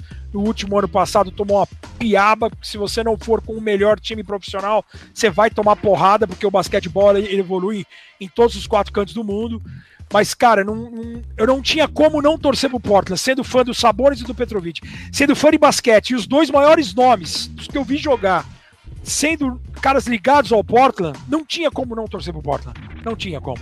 Assim, poderia, o, o máximo que poderia acontecer era se tivesse um jogador brasileiro na época na NBA e, e, e com, com um nome né? E com, com. Vou imaginar que se o Oscar em 84 tivesse ido pro New Jersey Nets e o cara tivesse arrebentando no New Jersey Nets e o New Jersey Nets brigando no topo, poderia ser que eu fosse torcedor do New Jersey Nets ou pro time que o Oscar fosse jogar, porque o Oscar era um grande nome nessa época. Então, mas fora isso, cara, quem era fã de basquete, assim, eu tenho um carinho pelo Dominic Wilkins. Porque o Dominic Wilkins, apesar de ser francês, ele foi, ele para mim, ele é o exemplo do, do, de um cara da NBA que me fez me apaixonar pela NBA. Eu tenho o Petrovic, os sabores que me fizeram gostar mais de basquete, de me levar ao Portland Trail Blazers. Mas assim, você fala assim, porra, Buga, entre o Wilkins e o Clyde Drexler, apesar do Drexler ter jogado no, no, no Portland, quando eu vi o, o Clyde Drexler ao vivo em 98, eu fiquei emocionado. Mas o Dominic Wilkins eu teria dificuldade de até falar, como eu tive dificuldade de falar com o Michael Jordan. Eu peguei no braço dele para saber se o cara era de carne e osso. O Dominic Wilkins, só de ver o cara no telão, saber que ele tava no mesmo ginásio que eu, cara, eu não parava de chorar. O André Fury falou assim: pô, o que, que tá acontecendo? Falei: meu, cara, o Dominic Wilkins tá no mesmo ginásio e eu não consegui ver o cara aqui, diante de 20 mil pessoas. Eu não consegui trombar com o cara porque ele foi muito referência. Esses primeiros jogos que eu vi da Band, os highlights do Dominic Wilkins, eles chamaram muito atenção. Né? Como chama até hoje uma enterrada, você para para ver uma enterrada, essa, essa garotada, ela consome muito basquetebol hoje por conta desses highlights. Hoje tem a bola de três também, esses at the buzzes, essas jogadas, né, o ball handling, um, um drible, um crossover tal, mas antigamente era uma força. Pô, e você vê um Dominic Wilkins, um cara que sai de Paris, um cara que vai estudar nos Estados Unidos, um, um cara que é cestinha numa época que o Michael Jordan jogava, Pô, tá louco. O cara foi um fenômeno. E só de ver que o cara tava no mesmo ginásio que eu, cara. Espero ter saúde e dinheiro, principalmente, para ir para Atlanta para ver essa estátua dele do lado de fora. Eu vou ter muitas dificuldades de, de, de, de, de ver o Dominic Wilkes um dia ao vivo, cara. Como eu vi os Sabones ao vivo um dia e eu não conseguia falar com o cara e chorava copiosamente porque ele é hoje, se, é, é, seu trabalho com o basquete, ele é um dos responsáveis, meu. Né, por, por, me, por, por trazer essa paixão, primeiro por o jogo e depois por estudar e continuar trabalhando com o jogo de alguma maneira, né? A sua história ainda vai. Foda é o cara que fala que torce pro, pro Cavaliers por causa do varejão, né? Tendo Lebron lá. É brasileira, foi o que o Buga falou. Tinha um brasileiro. Tinha lá. um brasileiro. Tinha, mas tinha brasileiro em tudo quanto é time nessa época que ele foi. Tinha o Leandrinho. Tinha o Leandrinho, o sexto homem. É, Essa tinha outras opções, né? só.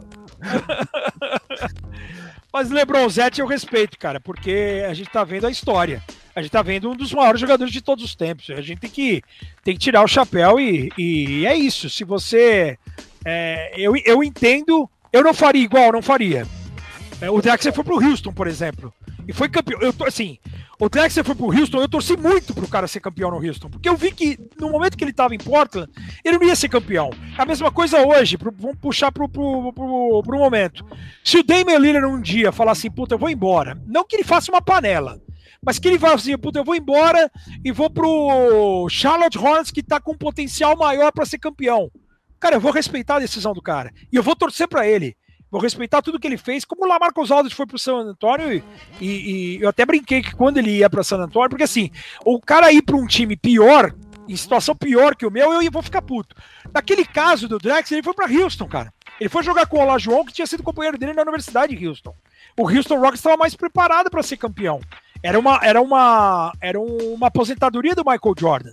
Então, porra, era uma possibilidade real. O cara ia ser campeão no Houston, poderia não ser, mas em Portland não ia ser. Então eu entendo que o cara foi em busca de um título, é, é, assim, se tivesse que optar, fala assim, não, não sairia. Eu acho que o, o cara, acho que nós perdemos. O basquetebol hoje ele perde um pouquinho desse amor, porque não tem mais, tem muito do individual. Eu prefiro ficar, morrer em Portland e não ver o meu time campeão, do que falar assim, pô, eu vou pro Lakers, tá voltando a ser campeão todo ano de novo. Entendeu? E eu acho que o jogador, ele, ele acabou perdendo um pouco disso. Mas eu entendo, assim, o, o, o, a idade, pô, vocês têm metade da minha idade.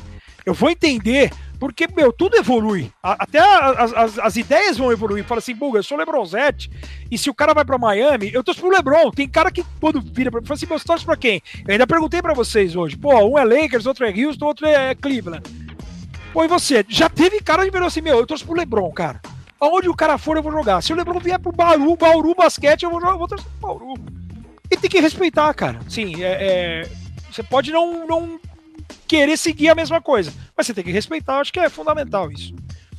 Eu Bom, sou Lakers antes do LeBron, viu? Deixar bem claro, desde 2009, quando o tio Kobe ainda perdeu pro Magic. Sim. Não, ganhou do Magic. Perdeu do Boston em Dois- 2008. Perdeu 2000, isso, foi 2008. Ganhou, foi ganhou 2008. do, é esse Magic que, que, que atrapalhou bastante os planos, porque era a possibilidade real de ter um LeBron contra, contra Kobe na final. E o Dwight Howard jogou pra caralho. E o Turcoglu jogou pra caramba, Rashard Lewis. E, o- e o time do Orlando acabou segurando o LeBron naquela série em seis jogos e com duas jogadas históricas, né? O primeiro jogo é, é- o primeiro jogo eu lembro de um jogo, eu tava na casa do Nardini jantando, tava eu, um outro amigo, Nardini a esposa dele, a Maria Cláudia, ele não tinha os filhos ainda, eu também não. Ou já tinha? Não, já tinha, tinha acabado de ter o Luciano.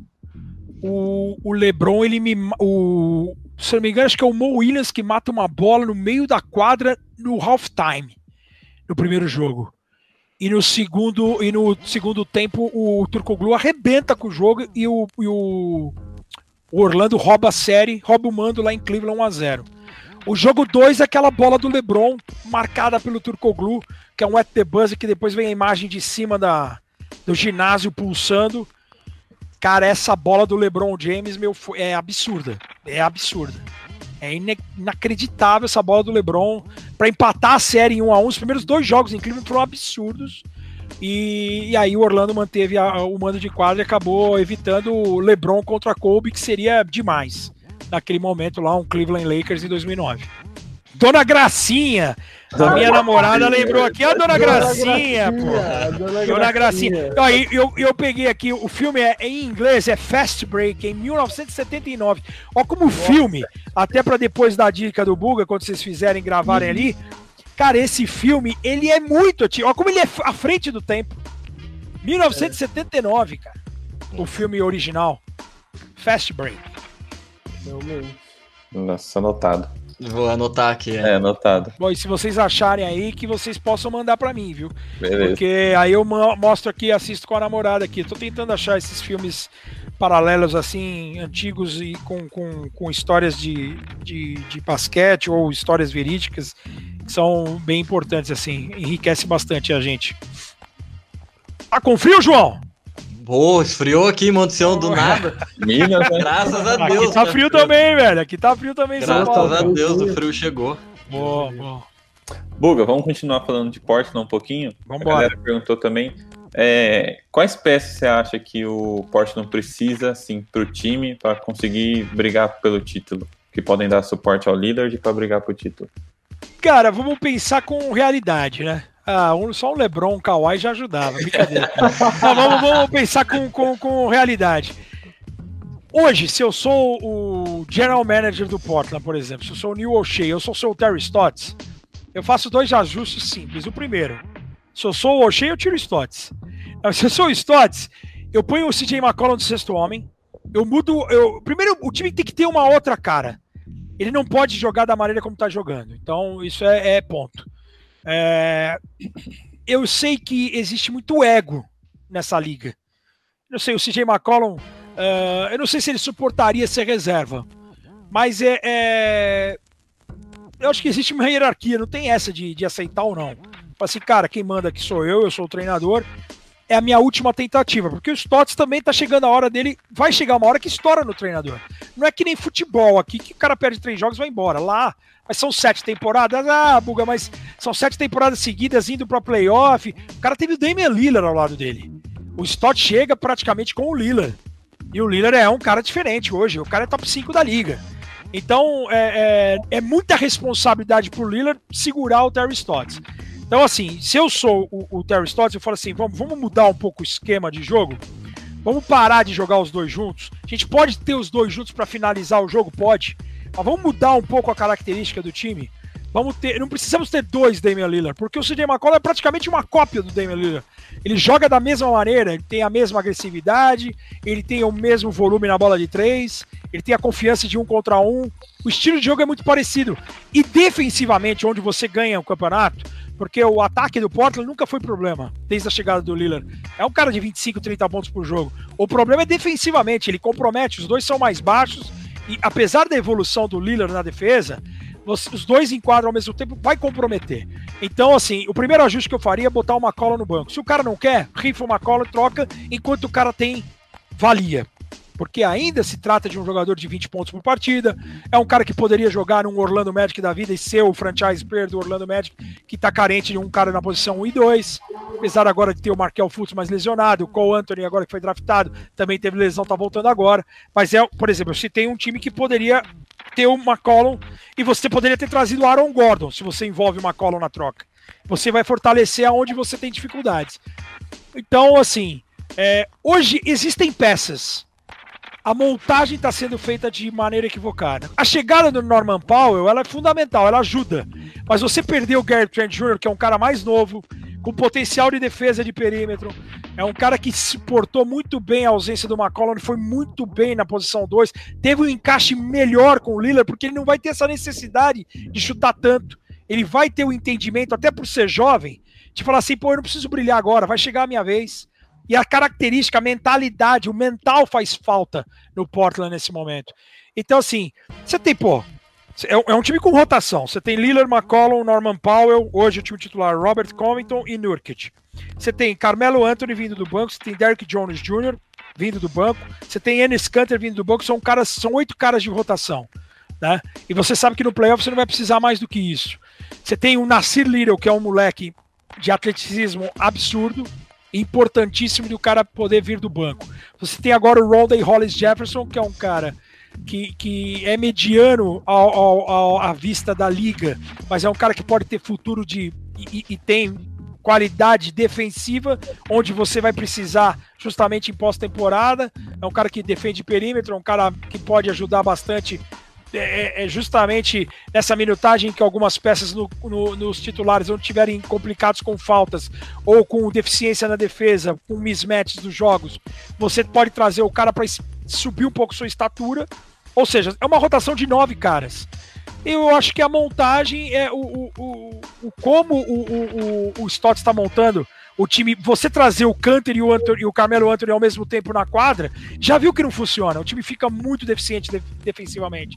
Então, alguns ajustes, por exemplo, ah, o Carmelo já não tá mais na pegada para ser titular. Beleza, então, se você não quer botar o Carmelo titular, então põe o Nurkic de reserva, põe o Canter titular, porque quando você vem com o Carmelo, você vem com, com o Nurkic. E o Nurkic é um cara que, por exemplo, também tá vindo de várias lesões. Então, esse ego que me parece que tá atrapalhando. Se tem uma conversa séria, gente, vamos, vocês não querem fazer parte de um time competitivo, vamos brigar para ganhar. Vamos esquecer esse negócio de titular e reserva. Hoje, eu falo isso nas transmissões, Gustavo, Rony e João. Cara, se eu sou jogador, eu quero fechar os jogos, eu não quero começar. A não ser que eu tenha um bônus no contrato, como às vezes alguns casos tem. O cara, pô, você tem 300 mil dólares a mais no teu contrato. Se você for titular, 60% dos jogos. Aí tudo bem. Se o cara não tá precisando de dinheiro, não tô falando desses super milionários. Pô, o McCollum ganha 30 milhões de dólares por ano. Esse cara não pode ter o ego de falar assim, pô, eu não tenho problema de ser titular. Você é banco. Se vem uma. Se o cara muda a estrutura, aproveita essa molecada que tá com tesão de jogar e você pega os últimos caras. Por que, que o Gary Trent Jr. tava jogando pra caralho? Por que, que o Norman Powell tava jogando pra caralho em Toronto? Pô, eram últimos anos de contrato. Os caras estão motivados já naturalmente para deixar uma imagem para a liga primeiro para o time que ele está jogando. Se não der, vai vir um, um, sacramento da vida, vai jogar 20 milhões na mão do Norman Powell, né, do Gary Trent Jr. Então, assim, o cara já tem essa motivação natural. Cara, você sabendo trabalhar, vamos imaginar que não fosse trocado o Norman Powell. Se você sair o, time, o quinto titular com o Lillard, com o McCollum, com o Robert Covington, Carmelo Anthony e Nurkic. E você vem na segunda unidade com o CJ McCollum, com o Nasir Little, com, com Ennis Canter, é uma outra formação, cara. Com Derek Jones Jr., que é um cara grande. Agora, você tem o Derek Jones Jr., que ele foi contratado para quê? Para defender perímetro. E o cara tem braços longos, é o airplane mode. O moleque tem. É um lango-lango. O cara tem dois braços gigantescos.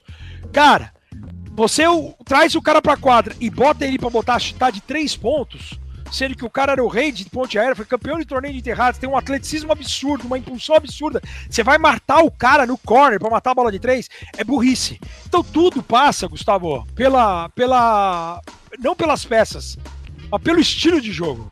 As peças essa temporada é uma das melhores que tem de profundidade, de opção. Você tem o Canter, que ele é um lixo defensivamente, mas no ataque, cara, o cara contribui demais com o rebote ofensivo, posicionamento. Né, ele tem uma leitura de posicionamento de rebote ofensivo absurdo. Você tem o Nurkic que, pô, é um cara inteligente no passe. Pô, você vê que uh, muda a composição. Cara, o Nurkic enquadra com o Carmelo. Cara, uma dobra no Nurkic, ou a qualidade que tem um gigante passador, a gente tá vendo o Nikola Jokic, cara. O quanto que as pessoas é, evoluem ao lado de um, de um cara grande e inteligente. O Nurkic também é inteligente. O Nurkic ele só foi liberado pro Denver porque o Denver tinha o Jokic. Se o Denver não tivesse o Jokic, o Nurkic estava em Denver até hoje.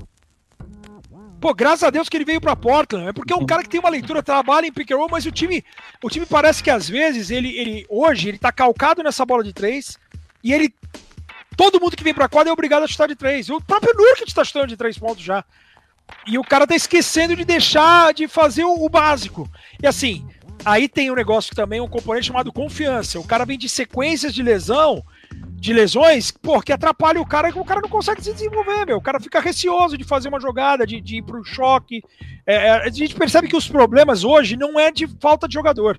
Você fala assim, pô, quem que você traria? Óbvio que, pô, traz um Lebron, um Kawhi, você resolve muita coisa. Mas é capaz de vir o Lebron, o Kawhi, eu lembrei de um amigo, não lembro quem que falou, acho que era o Neto até. O Neto falou: oh, o Neto, o Neto, o José Ferreira Neto, que trabalha na Band, trabalhou comigo na Record, ele virou uma vez, eu não sei se foi ele que falou uma vez, alguém falou assim: pô, a portuguesa pode ter um meio de campo, Falcão, Maradona, Zico e Pelé, que a portuguesa vai terminar em quarto no brasileiro. é isso. É capaz de ir o Kawhi, o Lebron, o Anthony Davis pro Portland e o Portland chegar em oitavo. E perder na primeira rodada dos playoffs. Porque vai ter um Drew Holiday anulando o Lillard, como teve naquele Pelicans e Portland anos atrás. Por quê? Porque os caras fizeram a leitura. Hoje, é, é, dobram no Lillard na meia quadra já, porque o cara é um perigo, o cara passou da meia quadra, ele tá chutando e com aproveitamento. Cara, o Portland fica órfão, os caras não sabem mais o que fazer. E aí mina, mina confiança, porque daí você desce com a obrigação de te matar essa bola de três. E aí vira hero ball, cada um pega a bola e quer decidir. E aí não é basquete, é vistoso. A diferença nesse momento, você fala assim, burra, buga, aqui, qual que é o seu parecer? A diferença é treinador. Porque o treinador ele já, ele já não vai mudar esse esquema. Ele tá amarrado nesse esquema. Ele tá amarrado com Lillard e McCollum. Ele não vai mudar isso. Então, infelizmente, é, é, para mim é a saída do treinador. Se não sair o treinador, fala assim, porra, Buga, o Stotts tem mais 12 anos de contrato, eu não vou pagar multa. Vou imaginar que fosse isso. Então, beleza. Então vamos mudar, vamos mudar o, o estilo de jogo e vamos mudar a rotação das peças. Se não quer mudar o estilo de jogo, então para esse ano que não dá mais para você criar um playbook novo de jogadas, não dá para você criar algo diferente, então vamos mudar a configuração, as trocas. Vamos começar com Carmelo e, e Nurkic, ou vamos começar com é, é, time mais baixo, mas mais defensivo, com Lillard, Powell, é, Rocco, que é o Robert Covington, Derrick Jones Jr. e Canter. A gente pega dois caras para defender perímetro, o Canter para ser um louco, já que o time quer chutar, chuta e o maluco tá lá para pegar o rebote. E aí você vem da segunda unidade com McCollum, Carmelo e Nurkic. Porra, você vai pegar o segunda unidade de qualquer time. Pô, bem diferente. Bem diferente. E com opção, um grande, ótimo passador, um cara fantástico no pick and roll, um Lillard 2.0, que é o McCollum, ou seja, você vai ter sempre um Lillard na sua quadra, sendo o original ou o falso, e você tem aí um Carmelo Anthony, cara, é um experiente. O Carmelo fez 20, é, os últimos três jogos, mais de 20 pontos. O último o jogo semana passada, esse jogo eu fiquei revoltado, contra o Boston. É, o Carmelo, ele, ele, ele arrebentando com o jogo, arrebentando com o jogo, mais de 20 pontos, vindo do banco. Os últimos 4 minutos e meio, ele foi mantido em quadra, e é difícil porque nos últimos quatro minutos e meio você vai, vai pedir um cara defensivo, né? E o Carmelo já não marca, nunca foi fã de marcação. Mas hoje em dia, com 30 e tantos anos, não vai marcar. Cara, o mais difícil o Stotts fez, ele manteve o cara em quadra na reta final do jogo. Só que você manteve o cara em quadra por quê? Porque o Carmelo Anthony no ataque. Só que 4 minutos e meio ele não tocou na bola. Os caras não deram a bola para ele. Então não adianta você ter o Carmelo Anthony quente no jogo, com 4 minutos e meio para faltar, se o cara não tocar na bola. Ele tem que, na pior das hipóteses, tocar na bola e chamar a, responsabilidade, a, a, a, a atenção da marcação do adversário. Cara, ele ficou 4 minutos e meio sem tocar na bola no ataque, onde ele estava arrebentando, onde ele é um cara a ser respeitado, top 10 de pontos da história. E na defesa, ele compromete. Então, se você. Então tira o cara de quadra. Se você não vai botar o cara para tocar na bola, se o Lillard e o McCollum não vão dar a bola para ele, porra, tira o cara de quadra, põe um defensor. E o Jason Tatum matou uma bola maravilhosa, faltando 4 segundos. E uma bola que tá totalmente errada. O Tatum sai marcado pelo Lillard no fundo quadra e na troca troca pelo McCollum. Dois caras mais baixos que o Tatum. E o cara mais quente no jogo do Boston, que era o Tatum. Aí o cara vai lá, mata o 116, 112 e, e, e, a gente perde por um ponto porque o, o Powell ainda mata uma bola de três espírito e o Smart erra dois lances de, de, um segundo de propósito para acabar o jogo. Cara, essa leitura. Cara, eu tô do outro lado do mundo e sou torcedor. Eu nunca entrei numa quadra, nunca desenhei, não sou técnico. Mas é o, é o, é o óbvio. Tenho que. Eu tenho que. É...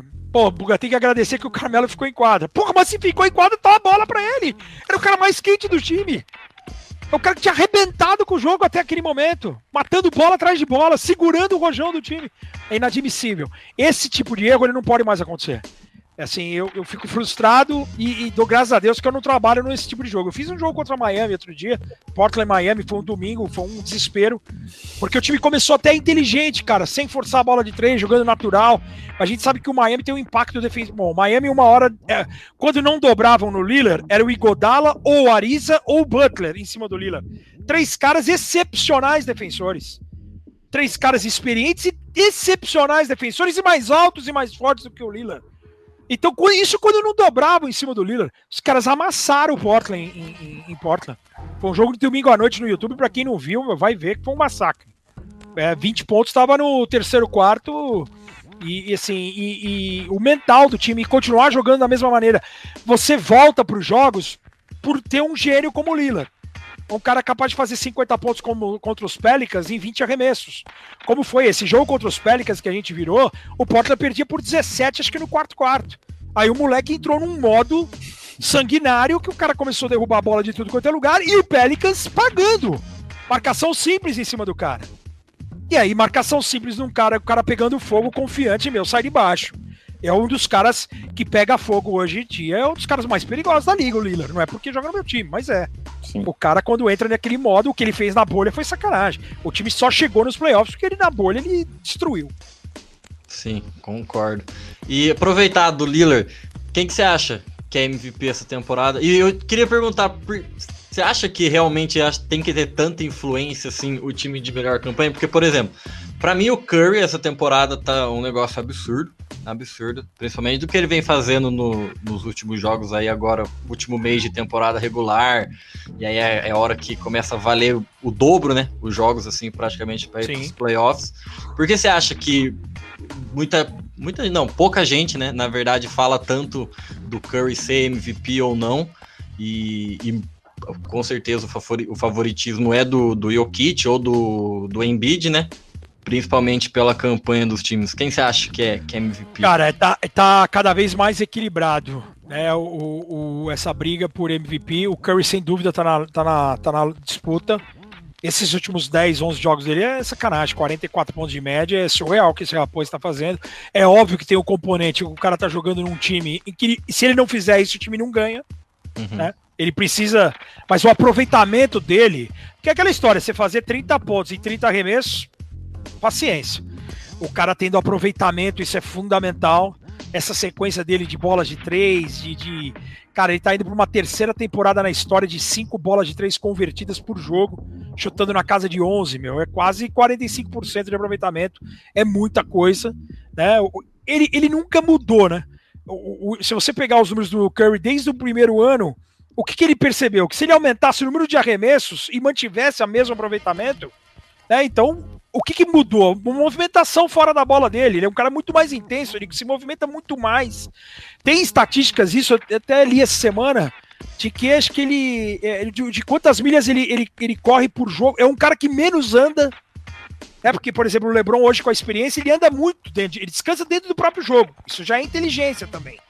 Mas o Curry, ele é muito intenso, cara. Ele não para, cara. Ele tá correndo o jogo inteiro. Ele tá se não só se movimentando, mas se movimentando de verdade, não só para criar espaço para ter o arremesso, para ter a bola nas mãos para fazer a jogada. Ele, ele não para. Então é muito mérito dele. O Curry tá na briga. É, eu acho que tem, tem que ter uma relevância, cara. Não, não tem como. É um basquete, é um esporte coletivo. É a individualidade inserida no coletivo. O MVP é assim, aquilo que eu te falei. É, vamos imaginar que o, o, o, Orlando Magic hoje é o pior time, que o Vucevic tivesse ficado lá antes de ir para Chicago. Cara, se o cara joga lá e arremessa pra caramba e fica lá e o cara vai ter, tipo, 38 pontos de média e 19 rebotes, é uma puta média, é histórico.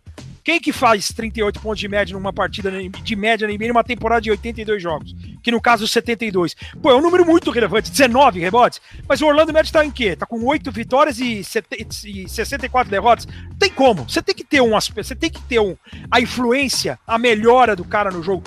O Nicole Jokic ele só tá à frente do, do, do Joel Embiid por conta disso. O Embiid hoje, o Philadelphia é líder do leste. O Philadelphia não vai para uma final de NBA há 20 anos o, o, nível do Embiid é fantástico. Mas o que está fazendo a diferença para o Embiid hoje é justamente isso, a campanha. O, o Denver Nuggets rateando, agora viveu um momento de três vitórias seguidas, mas perdendo o Jamal Murray, está cada vez mais na mão do Jokic. E os números dele, a, a, a, tendência é aumentar ainda mais. Ontem o cara fez um jogo, tudo bem, dupla prorrogação, de 40 e tantos pontos, quase triple double, mas ele vai ter mais rebote, ele vai ter mais assistência, porque o time está dependendo dele.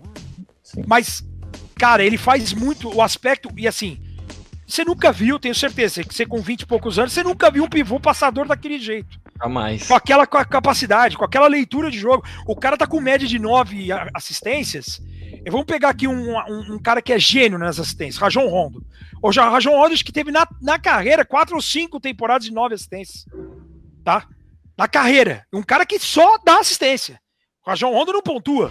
Ele quase não arremessa. Ele teve cinco ou seis temporadas no máximo. Depois você pode procurar. De nove assistências de média partida.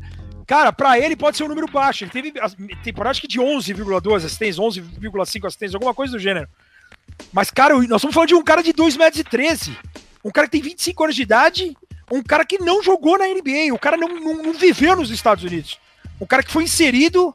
Um cara de segunda rodada de draft. A história desse Nikola Jokic é absurda. A temporada desse rapaz é absurda. Se você tira o, o Curry do Golden State, o Golden State tá morto, certo? O, o, o Jokic ele consegue ter esses números com muita qualidade ao lado, cara. Tem esse detalhe também. Hoje o time do Denver é muito mais competitivo do que o Golden State. Mas pelo fator Curry, se você fala assim, puta, Buga, numa série de sete jogos, cara, eu não sei, é capaz do Curry segurar essa bronca. Eu não duvido nada do Curry. Eu até falei. Foi ontem no. Acho que no ESPN League me perguntaram. Oh, foi isso. O Paulo Antunes deu, dá, dá o Golden State como carta fora do baralho. Eu acho que o Golden State é capaz de vender caro qualquer série contra qualquer time. Pode jogar com o Lakers em sete jogos, o Clippers em sete jogos. É favorito? Não, não é. Mas eu não duvido desse moleque. O moleque tá numa fase, ainda mais nesse momento. Essa fase do, do, do, Curry é excepcional. O que a gente tá vendo é a melhor versão do Curry. Eu nunca vi o cara nesse nível. Com aproveitamento, matando bola, confiante, ganhando jogo, ganhando jogo importante. Então, é assim, é óbvio que coletiva, playoff muda, é um outro jogo, né? Um outro, é um outro jogo mesmo. É um outro esporte, dá para dizer. É um basquetebol muito mais apurado defensivamente. E defensivamente já sabe que o Golden State, o ataque nunca vai ser o um problema pro Curry. Defensivamente, ele e todo o time vai ter muitas dificuldades. Ainda mais o Wiseman fora de temporada, o Clay Thompson ainda fora. Aí tem muitos jogadores que nunca jogaram pós-temporada. Né? O Golden State tem muito cara novo ali. Tem Jordan Poole, tem Eric Pascal, tem, tem muitos caras que estão fazendo parte da rotação. O próprio Kelly Oubre Jr., que a gente não sabe. Tem dia que o cara vem bem, tem dia que o cara some. E é um cara que também não tem essa experiência de pós-temporada que, pô, dá para ajudar com 15 pontinhos. Aqui o próprio Andrew Wiggins. É um cara que, pô, foi um do draft, tinha uma puta carreira. Todo mundo, uma expectativa gigantesca. E o cara não, não, não vinga e, e, e, da maneira como a gente esperava. Acho que a gente botou o sarrafo lá em cima pro Wiggins e, na verdade, é, é, assim, é, também tem a maturidade, né? O cara vai ganhando a maturidade de acordo com, com o que vai avançando. Então, cara, tem, tem esse Golden State, o, o moleque é perigoso. E o moleque, quando entra nesse modo aí, tipo, meu, é, de, de, de derrubar a bola daqui, daqui que eu vou ganhar o jogo, ontem ele fez isso, cara. Ontem ele fez isso. O final do jogo, eu tava no Indiana e San Antonio no League Pass, eu não vi, mas eu tava só acompanhando no play by play. O cara tava 90 a 88 pro Philadelphia, a reta final do jogo, o moleque botou a bola debaixo do braço e falou: daqui nós vamos ganhar do campeão do leste. E eles já ganharam dos Clippers de virada essa temporada. Entendeu? Tem alguns mismatches que são bem ruins. Por exemplo, eles pegando o Utah. O Utah tem normalmente, até o, o, o Golden State da dinastia, o Utah era um time que vendia caro ou batia no time da dinastia. Porque o estilo de jogo, de trabalhar a posse de bola, de, de espaçamento com cinco abertos, trabalhar com bola de três. Tem um Rudy Gobert que é defensor ali. O Curry esse ano que tá me chamando a atenção é que ele não tá vivendo só da bola de três. Ele tá tendo leitura, agressividade, tá indo para dentro. Ele só não tá indo mais para dentro agora porque ele teve a lesão no Cox. Ele tá muito, muito confiante em voltar a ser um jogador mais agressivo a sexta. Tem um detalhe é, off, off basquetebol, mas é, é off, mas é off quadra, mas é dentro de quadra. É o tênis dele, cara. Eu, eu recebi esse tênis do cara, é um tênis sem borracha, meu. Um tênis muito leve, muito bom para você fazer o, a movimentação lateral dele. É, é, te, te, te, valoriza muito, cara. Ele deve ter, ter mais confiança. Ele, no começo da carreira, se você lembrar, ele teve duas, três lesões do tornozelo. O cara foi acusado de tornozelo de vidro, meu. Hoje, a movimentação que você faz com esse tênis sem borracha, cara, é, é uma tecnologia absurda. Muito legal, cara. Muito legal. Eu achei que era conversa. Falei, pô, os caras mandaram. Falei, ah, vou usar. Vou fazer o teste aqui e tal. Cara, é impressionante. Você não vira o pé nem a pau. E é um negócio que deve dar confiança pro cara bater para dentro. E, e, se ele consertar, porque pô, teve um jogo aí recente também, não sei se foi contra o Denver, que o Jamal Murray lesionou, que ele bate para dentro, ele faz uma ele cai, ele já cai com a mão assim meio que no, no cox, assim, com medo de cair e bater, porque pô, é, um, é uma região delicada ali de, de, de, ter uma fratura, de, de acontecer algo pior e, e porra, movimentação ali, né, pô, ainda mais para ele que não para, né, meu, parece um, um maluco, pô. O brinquedinho assassino, né? Brinquedinho assassino. Brinquedinho assassino. Esse, esse aí é perigoso, viu, cara? Esse, esse. Eu, eu, eu confesso que eu não, nunca fui muito fã dele, não. Sim, assim, é, é, eu sou fã do, do, do, do Curry pai, do Curry é, fora do basquete, de ser essa referência para essa molecada. Ele é muito importante hoje para a liga, meu. A gente tem o LeBron James com, com, com uma história, né? E o Curry hoje para a garotada, meu. Ele é muito referência. E vai, eu vou ser muito pego de surpresa se acontecer um. Se ele fizer algo muito ruim fora da quadra, sabe? Se for pego ele traindo, ele fazendo algum tipo de, de bobagem, como o Michael Jordan fez quando apostava. Ele, ele tem essa, esse lado família de cuidar muito bem da imagem, cara. E é muito legal a gente ter o Curry como esse exemplo para garotada, porque às vezes o mau exemplo aí ele acaba, né? Você acaba se, se perdendo em relação aos ídolos quando você descobre que o cara, né, porra, é um vagabundo, o cara fazia coisas erradas. E assim, pô, eu vou ser muito pego de surpresa se descobrir que o Curry era um, é um cara não correto, digamos assim. O LeBron ele tem muito disso também, né? É, eu acho que cada vez mais, isso é um negócio que a NBA cresce no, cresce no mundo todo, e aqui nem se fala, por essa. Você, o, o, fato de você ter as mídias sociais, a internet no primeiro momento, sim, depois agora as mídias sociais, esse negócio de ter Instagram, de ter Twitter, de, aproxima muito o ídolo do, do, do fã, né, cara? Então hoje, hoje você consome muito mais o cara, o, a gente tá falando do tênis do Curry. Né? Nós estamos no outro lado do mundo, nós estamos falando do tênis do cara, sabe do material que é feito. Então hoje aproxima muito do cara. Outro dia eu estava assistindo, eu adoro Discovery Home and Health. Puta, eu sou tarado por, por esse negócio de reforma de casa, os irmãos à obra. Puta, esses caras são. tá louco. Jogaram basquete, né? Já fizeram parte de, de jogos das, das, das celebridades da NBA. Né? O Jonathan Drew, vocês sabem do que eu tô falando, não? Sim. Sabe? Então, sim. cara, esses caras, a, a reforma com Karen em mim, né? Eu sou apaixonado por esse tipo de reforma. E a Ruiva, então, é maravilhosa. Pô, a Alisson, a, é, como que é o, o Compra e Venda Vancouver. Cara, eu assisto tudo isso aí. Outro dia eu tava vendo, um, era um de casa de, de, de, de árvore. É uma empresa, é um casal, os caras fazem casa para criança. Então vai no quintal do cara, pô, vamos lá no quintal do Gustavo. O Gustavo fala assim: ó, eu tenho aqui o tema, NBA. Tem uma árvore aqui no meu quintal, pô, eu queria que você fizesse a casa da árvore para meus filhos. Para os meus sobrinhos, que vocês são muito novos. Porra, aí se o cara vai lá e o cara vai lá e, e cria um desenho, a empresa do cara faz isso. Cara, outro dia eu tava me preparando para fazer uma, uma transmissão aqui. Minha namorada tava fazendo um hambúrguer. E aí tava vendo Discovery Home and Health. O cara ia fazer. O, o, o, e o dono do, da empresa. O cara tem três filhos. É legal porque ele, ele monta a casa e quem testa são os filhos. Os filhos já têm cinco, três e dois. Eles fazem o test drive da casa. O que, que você acha? Ó, que às vezes, né, casa de madeira, de árvore, no chão, no quintal tal.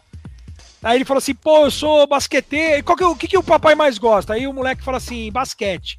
E, e adivinha de, na casa de quem que nós vamos montar uma, uma, uma casa de brinquedo? Quem que é o papai mais gosta? A mãe fala. Aí fala assim, do Curry? Do Curry. Pô, o cara foi montar uma, na casa do Stephen Curry. Ele foi montar uma casa com o tema cavalo pra Ryan, pra filhinha do Curry, aquela famosa que entra nas coletivas e tal. E era um programa já antigo, porque agora o, o molequinho tava Acho que ela tava grávida. A esposa do Curry tava grávida do moleque. E o moleque já tá com dois anos, que outro dia tava no colo do Curry. Sim. Cara, porra, você vê o Curry, a, a simplicidade do cara de trazer o, os caras pra casa dele pra mostrar, pô.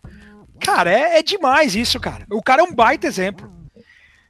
Pô, pelo que ele tá jogando hoje, eu não sei não, viu, meu? Se ele não, se ele não vai ganhar essa, esse prêmio de MVP aí. Os números dele são bem semelhantes ao ano de MVP unânime é que no MVP unânime, ele já assumiu ontem a liderança de pontuação. Ele já tá na frente do Bradley Bill. Ele, no MVP unânime ele foi cestinha, líder em roubos de bola, 73-9. E o, e o Kerr, 73-9, melhor campanha da história, e o Kerr foi técnico do ano. E o Golden State voando, só não veio o título. Esse ano ele já é o cestinha do time, da, da temporada, da liga. Ele já é gigante, gigante. Pô, esse, dia foi, esse dia foi bom. E, e, e, e o. Ele, ele já é. Tem médias em muitas das estatísticas superiores àquele ano de MVP unânime. Eu não duvido dele ganhar nessa reta final aí. Vai depender do posicionamento do Golden State. Vai depender dessa evolução do Jokic e como. E agora o Jokic ele tem esse, esse, esse algo mais, né? A lesão do, do, do segundo melhor jogador faz com que uma temporada seja uma, um, um, um, cara, um componente assim de, de você valorizar o que o Jokic fez. E tem sempre aquele, aquela pulga atrás da orelha. É um estrangeiro, né? Por mais ah, o Yannis é, é grego, mas é diferente. O Jokic é diferente, o estilo do cara é diferente. Eu acho que por merecimento o Jokic e, e, o, e o Embiid, eles, eles poderiam ter esse prêmio. Eles têm essa ligeira vantagem em relação ao Curry. Mas eu não duvido dessa reta final do Curry, não, porque ele sabe que ele vai ter que continuar jogando dessa maneira para manter o Golden State, na pior das hipóteses, no play-in. E o play-in, por exemplo, está sendo desenhado contra San Antonio, que é um time que é um time de basquete, que pode não ter aquela super estrela, mas tem o, o, estilo de jogo já bem definido. Se jogar nós quatro, jogar quatro camisas pro alto e pegar nós quatro e pegar o DeMar DeRozan, por exemplo, nós cinco com a camisa do San Antonio, se, se jogar da maneira como eles jogam, nós vamos engrossar o jogo contra qualquer time. Porque o, a maneira de jogo, ela tá inserida. É difícil. É difícil. E Vamos você... pra finaleira, Bulga, pra gente liberar também, já estão. Vambora, quando quiser.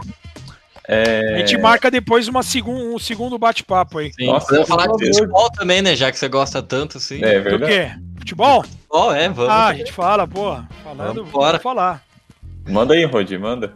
Não, eu ia perguntar só do que você falou. Você falou do play-in. A gente até tava comentando um pouco antes. O que, que você acha desse play-in? Se você tá gostando, se é, se é uma coisa que você não vê necessidade. Cara, eu acho que é... Puta, eu acho legal. Assim, o, o, o, da maneira como foi feito o ano passado, ela foi esquisita por conta de uma. Mas é uma circunstância atípica, né? Por causa da, da bolha, é, até para manter mais times envolvidos, até para conseguir fechar um número de times para você levar para lá tal. Cara, eu acho interessante. É, a gente tem que ter um cuidado. Vamos ver como que vai ser o, o término dessa temporada para gente para ver se não vai ter injustiças né? Mas assim, é, eu, Bugarelli vira o Adam Silver, né? Eu já virei o Terry Stotts, eu viraria o Adam Silver. É, antes de fazer esse play-in, eu teria feito 32 times e todos contra todos, 60 jogos, 62 jogos, tirado conferência faria 30 times, o primeiro contra o 16, o segundo no 15, o terceiro. Eu, eu faria esse tipo de teste primeiro. Eu acho que é válido um teste, porque eu acho que tudo evolui, cara. É, é só tem que. É, a minha preocupação nesse momento, eu acho que é até maior em relação ao play-in, é em relação ao tancar, a, a, perder em propósito, a não jogar. Essa reta final ela é muito perigosa. Porque acho, acho que o play-in vem, vem para tentar segurar um pouquinho isso. Porque, pô, você imagina, o, o, os times que estão pegando agora, as equipes Orlando, Oklahoma, Houston, é, Detroit, que estão tancando, que estão perdendo, cara, esses times que nessa reta final que tiveram essa, essa tabela, ainda mais esse ano, que não é uma tabela cheia, cara, é, é muita sacanagem. Porque, pô, ah, você vai, vai pegar, não vai ter vantagem, né? O, vamos pegar o, o, Golden State. Ele vai jogar duas vezes contra o Detroit, né? Conferências distintas. Tudo bem, se ele já jogou, ótimo. Mas se ele não jogou e, por exemplo, o San Antonio vai jogar ainda, o San Antonio vai pegar o Detroit já eliminado, já pensando em perder. Então, esse cuidado que, que a NBA acho que deveria ter. Por isso que eu acho que é mais justo você ter todos contra todos e de volta. Não tem essa, pô, ah, o Detroit hoje é ruim. Pô, o Philadelphia vai jogar três vezes, quatro vezes com o Detroit, enquanto que o time do Oeste vai jogar duas vezes com o Detroit. É injusto, cara. Porque quer queira, quer não, pô, o Oeste hoje vai estar numa. No, o, o, o, os times têm mais vitórias do que derrotas, ou você vai ter um entendimento diferente da, da, da, da perspectiva de conferência leste-oeste, cara. Eu acho difícil. Eu acho que a NBA ela, ela ela que acerta em tantas coisas, antes de fazer esse play-in, eu acho que ela teria que fazer isso. Traz Seattle e Las Vegas, puxa o Memphis. Se você não quer mudar a conferência num primeiro momento, que é muita mudança de uma vez só, eu até entendo. Puxa o Memphis para o leste, traz Seattle e Las Vegas para o oeste e muda um pouco a configuração 16-16. Mas faz esse esse 1-16, 2 contra 15, porque também não tem essa de, pô, eu vou. Porque assim, você vai enfrentar um time que pode ser, entre aspas, que não vai ter conferência, mas pode ser um do leste ou um do oeste. Você não tem, não dá para saber também. Hoje você sabe que o time é 1 ou 8, que por esse time, o quarto, vai ser no máximo segundo ou terceiro. Você não sabe se o décimo segundo vai ser, pode ser o sétimo. Você entendeu? Dependendo do equilíbrio que vai ter. Então é, é uma configuração bem diferente. Eu, eu, se eu fosse NBA, eu apostaria nisso. E tem um envolvimento, falei isso no ar ontem até. Tem um envolvimento business, grana, carnê, tem jogos a menos, mas em contrapartida tem um espaçamento maior dos jogos, você tem minimiza o número de, de lesões. Você cria esse, esse tesão do cara, porra, eu vou comprar. Você pode aumentar, você pode diminuir o número de jogos, mas se você aumentar o número de o, o valor do ingresso, por exemplo, lá que não é problema, cara, você vai fazer assim. O Rony vai falar assim, cara, tem o Houston hoje contra o Dallas. Quarta-feira, terça-feira. Pô, o Houston só volta a jogar sábado. Você cria aquela expectativa, pô, Tô vendo, puto, não vejo a hora do Houston voltar pra quadra. Vai ter um jogo. Cara, contra. E sabe que o jogo vai valer pra cacete. Porque todo jogo, com menos jogos, vai valer muito. E aquela história, porra, o Cleveland vai jogar duas vezes contra o Brooklyn. Hoje, esse ano, ele joga duas vezes contra os adversários do Oeste. E vai jogar contra o rival, Cleveland Chicago, uma rivalidade. Porra, vou jogar duas vezes com o Chicago, eu preciso ganhar dos caras. E a gente sabe que, porra, esse jogo vale pra caramba, vale pra posicionamento e posicionamento geral. Não tá valendo só no leste, tá valendo, pô, eu ganhando do Chicago, eu além de ferrar o Chicago, pô, eu tô ferrando o, o Lakers, que tá na minha frente, eu tô chegando no Lakers. Cara, é um negócio que vai virar uma vai virar uma, vai virar a cabeça de todo mundo e vira uma loucura. Vira outro aspecto que vira do jogo. Quantos jogadores hoje saem? O Houston Rockets, vou trocar o James Harden. O cara vai fortalecer um time do Oeste? Não, ele manda o Harden pra Brooklyn, manda o cara pra Orlando, manda o cara pro leste. Não, cara, não tem mais isso. Puta, hoje o cara pensar duas vezes em sair do time, trocar, pô, vou abrir mão do, do John Wall, vou mandar o cara pra Houston, porque é óbvio, o John Wall contra Houston, em Washington, ele vai jogar duas vezes na temporada. Cara, ele não vai preservar o time da. Tem esse aqui, meu, ele vai acertar um adversário. Não tem leste-oeste. Isso seria do caramba. Eu, na minha opinião, mudaria demais. Seria mais justo esse ida e volta, seria mais competitivo, seria muito melhor para as audiências, que as audiências estão caindo nos Estados Unidos, justamente porque, pô, você vai ter um jogo de TV hoje. Hoje é rodada dupla na TNT nos Estados Unidos. Você tem Brooklyn e, e Pelicans, Portland Clippers. Portland Clippers até fazendo a propaganda aí, YouTube na NBA Brasil exclusivo, com o Marcelo e com a Lana. Cara, você tem o, o, o Portland sem Lillard, sem Nurkic, é um jogo de TV, aberto nos Estados Unidos. Você tem o Harden fora no Brooklyn, você tem o Duran fora no Brooklyn, você não sabe se o Kyrie Irving vai ser poupado ou não, que pode dar na telha dos caras e ou poupar o Kyrie Irving. Você tem o Zion estreando o tênis, lançado hoje, por isso que ele vai jogar. Então, cara, você você não tem essa garantia. Se o cara não tivesse jogado tantos jogos na semana, e esse calendário ainda mais enxuto, uma temporada que foi mais curta e uma temporada que começou com a menor distância, 71 dias entre o término de uma e o início da outra, você vai. É, é, é não, óbvio que esporte de contato, esporte de alto rendimento, você está sujeito a se lesionar treinando. O Clay Thompson se lesionou treinando, ele estava se recuperando de uma lesão, teve outra. Né?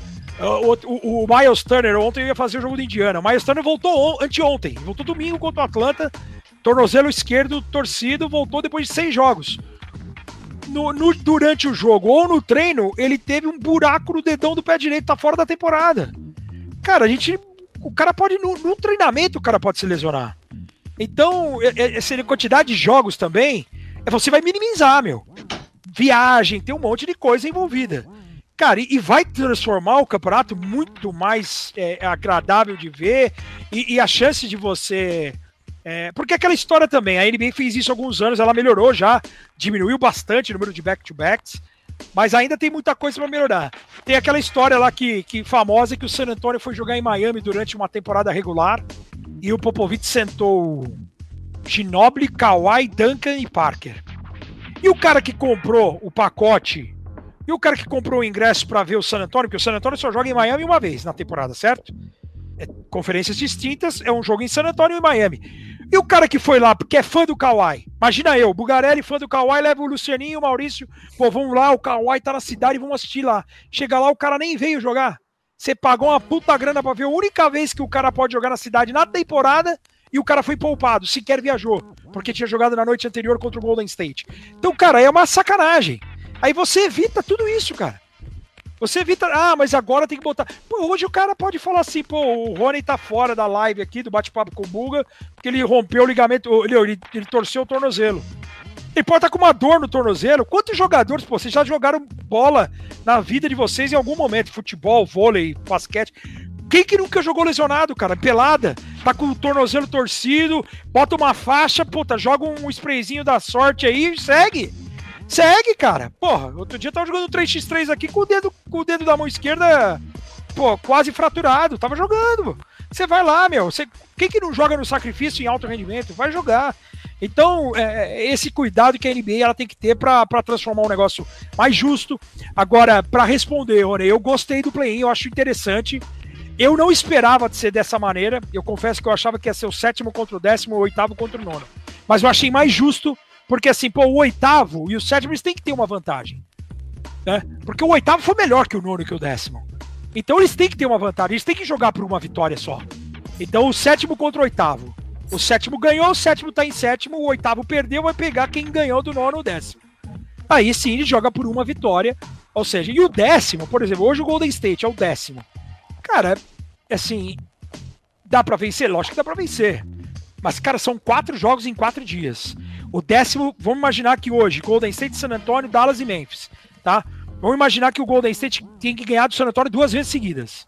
É que se o San Antonio ganhar a primeira, acabou. O Golden State está fora. O Golden State ganhou a primeira. Ele ganha a segunda, elimina o San Antonio. Ele vai ter que jogar mais duas vezes contra o sétimo ou o oitavo. Ele vai ter que ganhar mais duas vezes. E são dias seguidos. São quatro jogos em quatro dias. Cara, para você chegar em oitavo, para você pegar o, o Utah Jazz em primeiro, cara, é uma pedreira. Então, assim, é, a maneira como foi construída, Rony, eu achei justo. O sétimo ter que jogar com o oitavo, o sétimo ter essa vantagem. E o oitavo também tem uma vantagem contra o nono contra o décimo. Mas é, é, acho que só o final da temporada que a gente vai ver se tem uma distância muito grande, porque isso também é sacanagem. Um, em duas noites, vamos imaginar que o nono tenha 30 vitórias, 42 derrotas e o, e o décimo 25 vitórias né, tem uma diferença muito grande. Aí você decidir tudo em duas noites é sacanagem. Mas pelo que tá se formando, tá tudo no pau. Então, cara, eu acho que é, é, é, é justo. É uma segunda chance. A não ser que você fala assim, pô, vou imaginar, Golden State e San Antonio. Não sei como tá o confronto direto nessa temporada. Mas vamos imaginar que o San Antonio tenha vencido todos os jogos do confronto direto, tá? E aí vai nono contra décimo, ele perde justamente esses dois jogos e cai fora vai ficar aquela, aquela sensação de, pô, tudo que nós ganhamos na temporada regular no confronto direto não valeu a pena. É um risco, mas é um risco calculado. Eu acho que foi, foi, foi é, uma, é uma situação, e é uma situação atípica também, imagino eu, que eles colocarem, colocaram dessa maneira por conta dos 72 jogos, por conta de um calendário mais justo, né, de, de falta de treinamento, de dar um pouquinho, de dar uma segunda chance, teoricamente, para mais times sonharem com o pós-temporada, como eles fizeram ano passado. Vamos ver se vai ter sucesso, mas fala, Buga, você é o Adam Silver, vou ter o Caneto hoje. Chamo duas franquias, de preferência Seattle, a outra deixo para vocês três escolherem. Seattle, porque eu tenho um carinho enorme pro Seattle, acho que o Seattle Supersonics tem que voltar. E aí fica 32 times, todos contra todos, 62 jogos, ida e volta. E, e, e tendo mais jogos assim a você a, a, a procurar ter essa, essa, essa procura, né? Porque senão nós vamos virar o futebol, jogo todo dia, Pô, antigamente você ficava aqui, pô, agora o Corinthians só joga no final de semana. Você ficava naquela expectativa, tal, não sei o quê. Agora não, pô, tem jogo segunda, quarta, sexta. Aí, aí o cara vai lá, põe o time e pega o Palmeiras aí da namorada, que jogou tomou pau do Defesa e Justiça, e na, aí depois joga na, na, sexta com o Tricolor com o time XC, joga com o Botafogo de Ribeirão com um time que você não sabe qual, aí daqui a pouco tem a Libertadores, aí você não é a camisa. Você quer ver o teu time ganhando. Pô, brasileiro, ainda mais brasileiro. O cara quer ver o teu time ganhando, não quer perder o, o pô, hoje é o Palmeiras que vai jogar. Pô, você nem sabe qual é o Palmeiras. A minha namorada nem sabia que o Palmeiras ia jogar no domingo contra o Botafogo de Ribeirão Preto. De novo vai jogar? Aí olha lá, vê os caras que você nunca viu na vida. Não é o seu Palmeiras. Você não se sente representado. Hoje vai jogar o Portland sem A, B, C, D, E. Você fala assim, pô, não é o Portland. Vai perder e você não vai torcer pros caras ali. E ainda mais você sabendo que o treinador engessado do, do esquema tático que tem, entendeu? Então não adianta, velho. Aí vira um momento corneta, mas com, com discernimento. tá liberado. Tem que ter, né? O clubismo, o clubismo é importante. Ah, tem, tem, tem. Eu falei isso no, na sexta-feira, para quem viu aí o ESPN League, é, do, do, do Lamarcus Aldridge. É assim, cara, é, esse negócio de esconder, eu acho de uma bobagem. Porque, é, cara, o esporte é, é, é, mais um componente que te faz apaixonar, respeitar e, e admirar, cara. Você tem que. O, o, o, cara vai te dar mais valor ainda sabendo que você torce, que você tá fazendo uma crítica, que você, você tá elogiando. É óbvio que vai ter aqueles casos dos caras que não vão. Ah, o cara tá falando bem porque tá, ah, tá ganhando. É, é, eu, eu tive, eu sofri isso na pele num, numa série aqui em São Paulo, no Campeonato Paulista, em que eu fiz um elogio ao paulistano durante um jogo contra a Franca. E eu fui pra Franca, a menina desceu, uma senhora de uns 75 anos de idade da, arquibancada para me xingar. E Franca tinha perdido de 30 pontos. Eu falei, só não tem que me xingar, só tem que xingar os jogadores. Eu tenho que criticar o time que jogou mal.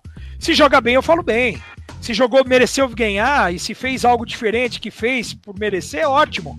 Agora só não pode me xingar só porque eu fiz uma crítica ao, ao time. É, eu também não sou o melhor comentarista porque eu elogio o time que você torce. Eu acho que a gente tem que ter essa. E, e assim, eu, os caras não tem que esconder time tem que, tem que ser sincero, tem que, tem que falar e, e, o cara tem que falar assim, pô, o Buga tá cobrando, pô, agora ele tá falando como torcedor, ele tá cornetando como torcedor, não. Ele tá cornetando como um cara que tá vendo que tá errado, que não basta somente chegar aos playoffs. Para você, pode ser que hoje você se contente, Gustavo, você que torce pro Cleveland, pô, se for pra playoff tá do caramba. Cara, mas eu, eu tô numa situação que eu não, eu não quero mais. Eu, você foi campeão recente, você viveu uma era de ouro, você viveu a sua melhor era. A minha melhor era já faz parte do passado. E, e eu tô vendo qualidade nesse time que pode dar mais. Eu, eu falo isso nas transmissões. Eu só cobro de que eu sei que pode dar mais. E se eu parar de falar é porque eu desisti do, do, time ou da pessoa. Eu falo isso para os garotos que quando eu vou acompanhar treino de basquete, eu falo, meu, pô, faz isso, faz aquilo, não força tanto a bola de três, pô, bate para dentro, errou duas, três bolas de três, não quero que você pare de chutar. Mas vai lá dentro, bate, faz duas cestas de dois, sofre uma falta, ganha, retoma a confiança e volta a chutar, mas seleciona melhor os arremessos. Agora, o dia que eu parar de falar isso para você, é porque eu desisti de você, aí você se preocupa. Se eu tô te enchendo o saco, se eu tô falando bem ou mal, é porque eu tô ainda confiando no seu trabalho. E normalmente é isso, cara. Você vai cobrar dos caras que você acredita que pode dar. Você vai jogar, pô, João, segura, edita esse, esse, esse bate-papo aqui, porque você confia no cara, você sabe. O dia que você fala, pô, não, o João vai falar assim, ô, pô, não vou editar mais, ah, você parou de confiar no cara, você entendeu? Então acho que é bem isso, meu. Isso também é um exemplo que eu, que eu tento levar e passar adiante. É, indo para as finaleiras, então, Buga, vamos falar de final suas previsões para essa final de temporada. Pô, mãe de nada? Acredita em. Não, não. Quer saber de Lakers e Nets. Calma aí, eu vou fazer uns. jogar os blues aqui, pô. Você tá louco? Cara, assim, Lakers e Nets seria uma baita final, né? Isso. Pra gente, então, pra ESPN, que transmite de forma exclusiva, TV fechada, seria um. O próprio Kevin Love falou isso essa semana, seria um, um duelo maravilhoso, Kyrie Irving contra LeBron. Só com esse ingrediente, fora Harden, fora Davis, fora Duran, é, Andrew Drummond, fora a nação dos Lakers, né? A torcida é, fanática mesmo, uma coisa, uma doença, né? É, no bom sentido, de, de torcer mesmo, de abraçar mesmo. Porque assim, é, é, os caras ficaram muito tempo ausentes, né? O Los Angeles Lakers é, é um, pô, é, é, pesa, é ruim para a liga, Knicks, Lakers, Fin, é, Filadélfia, Boston, você não, não, não ter times competitivos, né? Eu, pelo menos, aprendi a crescer respeitando demais essas franquias, né? Então, cara, Lakers e Nets seria uma final absurda, pelos ingredientes assim e tal. É, e, e audiência falando, seria acho que a principal final, Lakers e, e Brooklyn Nets. E eu acho que esse ano seria tão impactante como um Lakers e Boston, que pode ser qualquer jogador em quadra, é um Lakers e Boston. Mas olha o tamanho que tá o Brooklyn Nets e o tamanho de tudo que se formou, né? De um Kevin Durant, de um Kyrie Irving, de um LeBron, o impacto. Pô, eu te falo, cara, o LeBron se ganha um título desse ano com, contra os Nets completo, puta, ele, ele, ele fica maior que o Michael Jordan. Aí é indiscutível. Ele fica maior que o Michael Jordan. Nem tem, não tem. Ganhar desse Nets com Kyrie Irving, com Harden, com, com, com Kevin Durant, cara, é, é, surreal. É surreal. E esse time a gente não viu jogar. Esse time a gente não viu jogar, a gente viu seis jogos e meio. O cara fala sete, mas não viu sete porque o Durant foi sacado no, no, no, meio do jogo contra o Toronto e foi uma das derrotas. Então são cinco vitórias e uma derrota e uma derrota e meia. Então, assim, por mais problemas que tenham defensivos, cara, o Kevin Durant, o Kevin Durant anula o, o Anthony Davis. Um pode anular o outro. E assim, o Lakers, pela primeira vez, o, o LeBron James tem alguém para tentar anular o, o, Kevin Durant, né? Porque em Cleveland não tinha ninguém para anular o Kevin Durant. E por mais que ele minimizasse o estrago do Kevin Durant pelo Golden State, pô, você tinha Curry, você tinha Thompson, você tinha Draymond Green, você tinha outras caras, outras peças ali e faltou perna pro, pro, pro Cleveland do LeBron. Agora, o Anthony Davis é um cara impactante dos dois lados da quadra, é um cara de tamanho para segurar o Kevin Durant. E aí um, um por isso que é importante uma adição do André Drummond, é importante você ter um, um, uma evolução do Schroeder, é importante você ter um comprometimento defensivo dos Lakers como está tendo, né? A melhor eficiência defensiva, mas do outro lado você tem uma artilharia de três pesadíssima do Brooklyn, que deu muito certo do Golden State contra o Cleveland do LeBron. Então, assim, é um duelo que prometeria bastante. Eu, como fã de basquete, cara, se você fala assim, pô, vai ser uma final o, Denver na final, o Utah que joga coletivamente, que tem preocupação, ataque e defesa, de não tem ego, né? Tem solidariedade, tem passe extra, é vistoso de jogar, mas pensando pela ESPN por, por, e pela NBA por Ibope, cara. Imagina uma final Denver e Filadélfia, os caras morrem. Denver e Milwaukee, pô, aí a, a NBA e a ESPN morre. Né? Um Lakers e Brooklyn seria assustador. É... Eu acho que é, é, bem possível. O Brooklyn, o Brooklyn saudável. O Brooklyn tá pegando um cara agora. Eu não sei se vai ter minutagem. Chama Mike James, é um armador, jogou no CSKA Moscou. Ele teve uma passagem rápida na NBA. Mas esse cara é, ele mata muita bola. E é um cara americano, características de basquetebol FIBA apurada e principalmente basquetebol americano. É, NBA. Ele, ele tem muito chute de fora. Ele é um armador para agregar, é óbvio que ele está lutando contra Kyrie Irving na posição, mas é mais um cara para bola de três. A ressalva que eu tenho em relação ao Brooklyn, Kyrie Irving. O Kyrie Irving, o ego dele pode atrapalhar, meu. Esse negócio de querer se provar numa série contra os Lakers, por exemplo, ele pode atrapalhar. Ele querer ser o protagonista do time, ele pode, ele pode atrapalhar. Eu acho que quando tiver todo mundo saudável, o cara do time é o Durant, depois é o Harden e depois é o Kyrie Irving. E, e eu tenho medo, cara, se ele tem essa, isso na cabeça. É aquilo que a gente falou em relação a, ao Portland. É a mentalidade, é o ego, é o ajuste, é a necessidade de vencer. É vencer, o cara já venceu. Mas ele quer vencer. O Kyrie, pelo que ele passa pra gente, ele quer vencer e ser o protagonista. E ele não é o protagonista do time. Os, os três saudáveis, ele é o terceiro dos três, na minha opinião. Então eu acho que isso pode incomodar o cara. É eu fiz Lakers e Brooklyn, os dois jogos. O primeiro jogo em, em Los Angeles, o Brooklyn ganhou com certa facilidade, não jogou o Anthony Davis, não jogou o Duran. O, o, o, o Harden jogou bem, o Joe Harris, não sei se foi o Joe Harris, alguém mais jogou bem, e o Kyrie Irving a todo momento tentando se provar dentro do jogo. Tem aquela jogada no final que ele elude o LeBron, ele faz uma finta, mas ele tendo volume nos arremessos para poder ter volume na pontuação. É aquilo que eu falei outro, em um momento anterior. Você fazer 17 pontos por jogo, chutando 17 bolas, não é negócio. E ele, e ele, nesse jogo, ele quis se provar. Ele quis, pô, eu preciso ser fundamental na vitória. O time ganhou de 10, 12, 13 pontos, não lembro ao certo. Mas ele, ele tentando se provar. E no segundo jogo, a saída dele, não sei se vocês acompanharam, no sábado também, retrasado, três semanas atrás, ele é expulso junto com o Dennis Schroeder. A expulsão dele atrapalha diretamente o time. Eu até achei que naquele momento o, o, o a saída do Schroeder poderia ser mais prejudicial, porque os Lakers já estavam com os desfalques e o Schroeder estava sendo peça fundamental no time. E o Kyrie Irving saindo tinha o Kevin Durant. Só que, meu, mentalmente você viu como o time se perdeu. É, e, e, o Los Angeles Lakers se fortaleceu demais. O Kevin Durant voltando de lesão não estava 100% também, não estava confiante ao extremo. E só o Kevin Durant também. É, é, ele não teve tantas oportunidades como teve o Kyrie Irving e o James Harden de jogar sozinho, né? Ou de jogar só ele ou de, ou de jogar em dupla. É, e naquele momento o Kyrie Irving estava sendo protagonista do time, ele sai e deixa o time na mão. Então eu tenho a sensação que isso pode vir a acontecer em séries de playoff. E assim, e o Philadelphia, por ter o Embiid, é um, é um, um, matchup bem ruim para o Brooklyn Nets. Porque o Philadelphia tem defensores de perímetro, você tem o Ben Simmons que é grande, você tem versatilidade no ataque, você tem bolas de fora, você tem experiência nesse momento, chegada do George Hill, você tem Seth Curry, você tem Danny Green, você tem Tybull que defende bem, é, é, perímetro, você tem Tobias e você tem um Embiid dentro do garrafão do, do Brooklyn que ele vai deitar e rolar, meu. Como ele deitou e rolou, né, recentemente, tudo bem que foi um jogo que só teve o Kyrie não teve o Harden, não teve o Durant, mas, cara, ele vai fazer isso a série toda. Ele não tem um cara para segurar.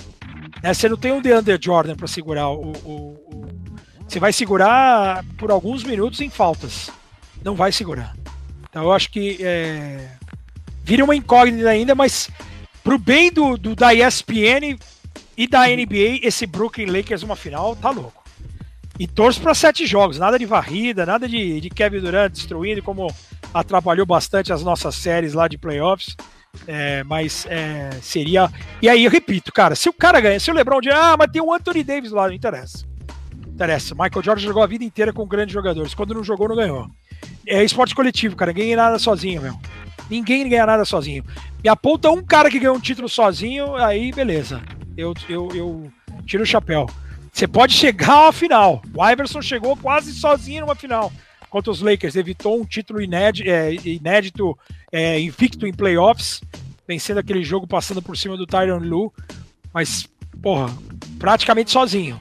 Mas sozinho, sozinho, ganhar, meu, você não ganha. Não tem como. É no mínimo dois. O Drexler sai de Portland para ir para Houston. Por quê? Tinha o Olajuwon lá. O Barkley vai para Houston depois se juntar ao Drexler e Olajuwon e mesmo assim não foi campeão. Então não é certeza também. Esses, esses grandes times, hoje a única ressalva que eu tenho em relação a isso é isso. O, do fato do cara não, não, ter a paixão, não querer ser campeão no time que, que, que o draftou, né, o que, que, que escolheu, que, que abriu as portas a gente tem alguns casos que acontecem de, de, A vida tem que seguir, faz parte. O cara. Bom, Nicola Vucevic, a, a coletiva do Vucevic em Chicago é emocionante. Ele falou, pô, ele, ele falou em Orlando, eu cheguei menino e saí daqui homem. Só que Orlando, nesse momento, o cara não tem nem perspectiva nem de playoff. E ele foi para Chicago não porque ele vai ser campeão, mas uma perspectiva de jogar uma pós-temporada. Tá passando o tempo pro cara. O cara já não é mais um garoto. É do cara pelo menos ter um pouco mais de, de, de, de, de tempo para aparecer nas mídias, mais jogos. E, e, o tiro às vezes pode sair pela culata, como saiu. O Chicago tá pior que o Orlando. Desde quando? Agora não, porque venceu dois jogos. Mas, pô, tava com uma campanha pior que o Orlando desde quando ele saiu de lá. É um risco que você corre. Então não é garantia de título. Né? E, e, e depende muito do, da época. Né? Pô, aquela, aquela época de, dos anos 90 ali, dos anos 2000, é, por mais que você fizesse super times, meu, aquela época do Michael Jordan, o Jordan, ele tinha um timaço, mas ele era o Jordan, ele era o cara que castigava todo mundo, né, meu? Ele, ele evitou que muita gente fosse campeão pela primeira vez. E, e, e, muitos aposentaram sem título, né? Como aconteceu. Então ele, ele, é, ele é um cara. Ele foi um cara, tá louco. Fora que ele vai ser, assim, ele, ele vai ser sempre maior do que qualquer outro jogador melhor Cara, o LeBron James ele, ele pode ganhar esse status de melhor se ele for campeão. Maior, porque o LeBron ele, ele, ele jogou basquete por conta do Jordan. O Jordan veio primeiro. Não tem como. Ele foi espelho para todo mundo. Agora, melhor como jogador, melhor carreira. Eu não tô falando só de números, de fazer o que ele faz em quadra. Cara, esse título aí pode pesar bastante pra gente definir. E assim, eu também só gosto de falar de caras com, com carreiras finalizadas, né? Não dá para falar, ah, hoje o, o, o, Tanto que quando o cara me pergunta oh, qual que é o seu quinteto da história, uh, do quinteto da história eu falo Magic Johnson, Jordan, Bird, Duncan e Olajuwon, dos que eu vi jogar. Dos que eu vi jogar em, em vida, né? Não em, em VT, em YouTube e internet. Dos que eu vi jogar, posição por posição. Pô, e o Lebron? Não, o Lebron não acabou a carreira dele ainda. Quando acabar, certamente ele vai entrar. O duro é tirar alguém, mas certamente ele vai entrar. Nossa, absurdo. Respondendo a nossa última pergunta agora, Buga, a gente, a gente tinha separado essa pergunta do quinteto, melhor quinteto para você. É, acho que vamos finalizar aqui, né? Ah, vocês tinham separado essa pergunta? Essa, era, sem querer? Essa é exatamente a última. Cara, eu, aí, então de bônus eu vou dar para vocês um quinteto estrangeiros aí dos que eu vi jogar. Não o NBA, mas os quintetos. Os quintetos do, dos, dos que eu vi jogar. Putz, é difícil. Eu vou fazer o de NBA, vai. É... Mas pelo menos pisaram na NBA. Eu vou botar. Putz, cara. Vamos botar. O 3 está definido, o 4 também, não tem como, 5. Mas vou botar o. Posição por posição de estrangeiros, tá? Dos caras que me agradam. Você fala assim, pô, você tá maluco. O cara jogou muito, foi multicampeão. É, vou ter que botar ele, porque eu vi o documentário recente e ele ganhou meu respeito. Mas, sim, historicamente, ele jogou demais. E, e, mas, assim, por agrado, eu não colocaria ele, mas eu vou botar Parker de armador. Eu acho que. É, vocês assistiram o documentário do Tony Parker? Ainda é não. absurdo se você imaginar que. É, eu nunca tinha pensado que ele foi titular numa franquia de NBA sendo estrangeiro na posição de armador. Eu nunca tinha pensado nisso. Né? Ele, ele ser o condutor de um time vitorioso vindo de fora. Eu nunca tinha pensado por esse lado, sim. Ele ganhou muito o meu respeito. Você fala assim, o Alexander Georgievich, que jogou no Portland e é um monstro basquetebol FIBA, ele me agrada muito mais o estilo de jogo dele. Mas em Portland ele jogou 20 partidas.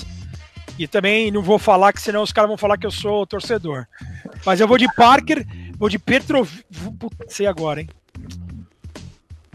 Puta, não tem como colocar o Parker. Eu vou tirar o Parker já. Eu vou colocar Petrovic na 1 é porque tem o Ginobili, né, cara? Eu tava pensando nos europeus. Petrovic, Ginobili, Kukoc, Dirk Nowitzki e Arvidas Sabonis. Para mim, é esse aí. Esse é o quinteto. Fala, o, o Paulo Gasol foi mais vitorioso, carreira muito mais longa do que o Sabonis, sem dúvida, mas o Sabonis tem uma história de ser um cara dominante à frente do tempo. O que a gente vê o Nicole Jokic fazendo hoje, o que a gente viu é, o, o, o Sabonis, para quem não viu jogar, era o Larry Bird com 2,24 metros. É um cara que chutava de três, é um cara que tinha passe, é um cara que tinha trabalho de costas para cesta, é um cara completo. E é uma pena que ele tenha ido para a NBA com 31 anos, com 4, 5 cirurgias de Aquiles, de tornozelo, e, e mesmo assim ele foi muito impactante. Mas esse e, dos estrangeiros que eu vi jogar que pisaram na NBA, e eu não estou contando os americanos, os, os estrangeiros que jogaram universitário. Então eu não estou contando o Dominic Wilkins, eu não estou contando o Tim Duncan, eu não estou contando é, Pat Ewing, por exemplo, que é jamaicano, Akin Olajuwon, que eu botei no, no, time principal, à frente até do Shaq, mas eu não botei no time porque ele jogou universitário, então eu estou botando só os, os caras estrangeiros que vieram de fora. O, o, o, Petrovic eu tenho que botar ele na armação por ele ser o Petrovic, por ele ser o maior jogador da história do esporte. Certinho. Buga, muito obrigado. Que isso, alemão, tamo junto. De coração. Pô, obrigado vocês aí pelo atraso.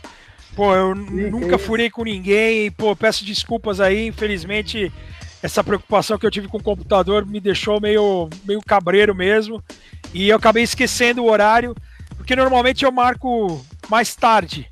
E quando você mandou a mensagem, eu falei, porra, meu, furei, eu fiquei super mal e botei pilha no cara do Uber para voltar o mais rápido para casa, pra casa mais rápido possível para não furar o horário e, sei que acabou valendo a pena. Mais de duas horas de papo aí.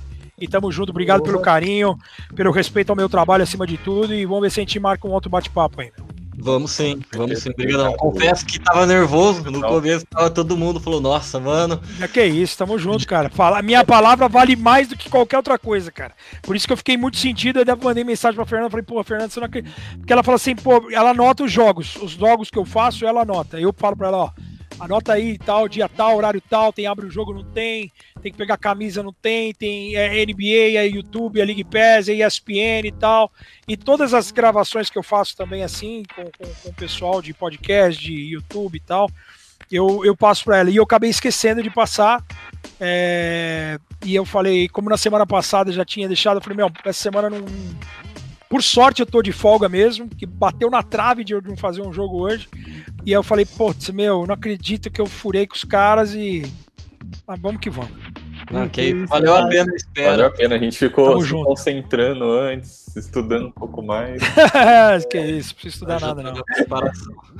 Beijo grande pra vocês aí, meu. Boa sorte aos Lakers, ao Houston e ao Cleveland no draft. Porque isso aí já pensava. Tem, tem, cara, tem cara, mas tem caras bons vindo aí, viu, meu? Tem o Evan Mobley de Southern, Calif Southern California, tem o, o Jalen Suggs de, de Gonzaga, muito bom jogador. Uhum. Esse Cade Cunningham eu tenho dúvidas, viu, meu? Eu confesso que eu tô com o um pezinho atrás. Eu, eu sou bom nisso, viu, cara? Eu sou bom de, de, de, bater o olho e falar assim, meu, esse Danny Avdiya do Washington Wizards, eu, eu falei assim, meu, eu não banco esse cara.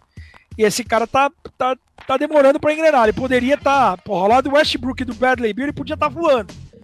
E, e, a gente percebe que o, que o moleque, às vezes, meu, é, é a maturidade. O cara vai. O cara, esse, essa vontade que o cara tem de ir para lá, é, de acelerar os, o processo, é aquilo que eu falei do Didi ontem. É, o Didi, eu prefiro que ele demore para ir, que ele vá e fique, do que bater e voltar. Então, pô, o, e o moleque ser um prospecto na Europa, é, é o Novitsky, é, alguns caras é, é, acostumaram a gente muito mal não é tão fácil de achar o Novitsky. O Novitsky é um unicórnio, cara. É um cara de 2 e 13 pelo talento que ele tinha, pela movimentação que ele tinha, o aproveitamento que ele tinha, a leitura que ele tinha de fazer o arremesso, da maneira como ele chutava e da onde ele chutava a, distância, o fundamento que ele tinha. Cara, não é fácil assim trazer. Ah, o Nicole Jokic hoje arrebentando.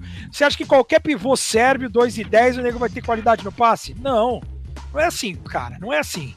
E, e, demora às vezes. Às vezes o cara, o cara é draftado para uma equipe que o cara não tem, não é aproveitado.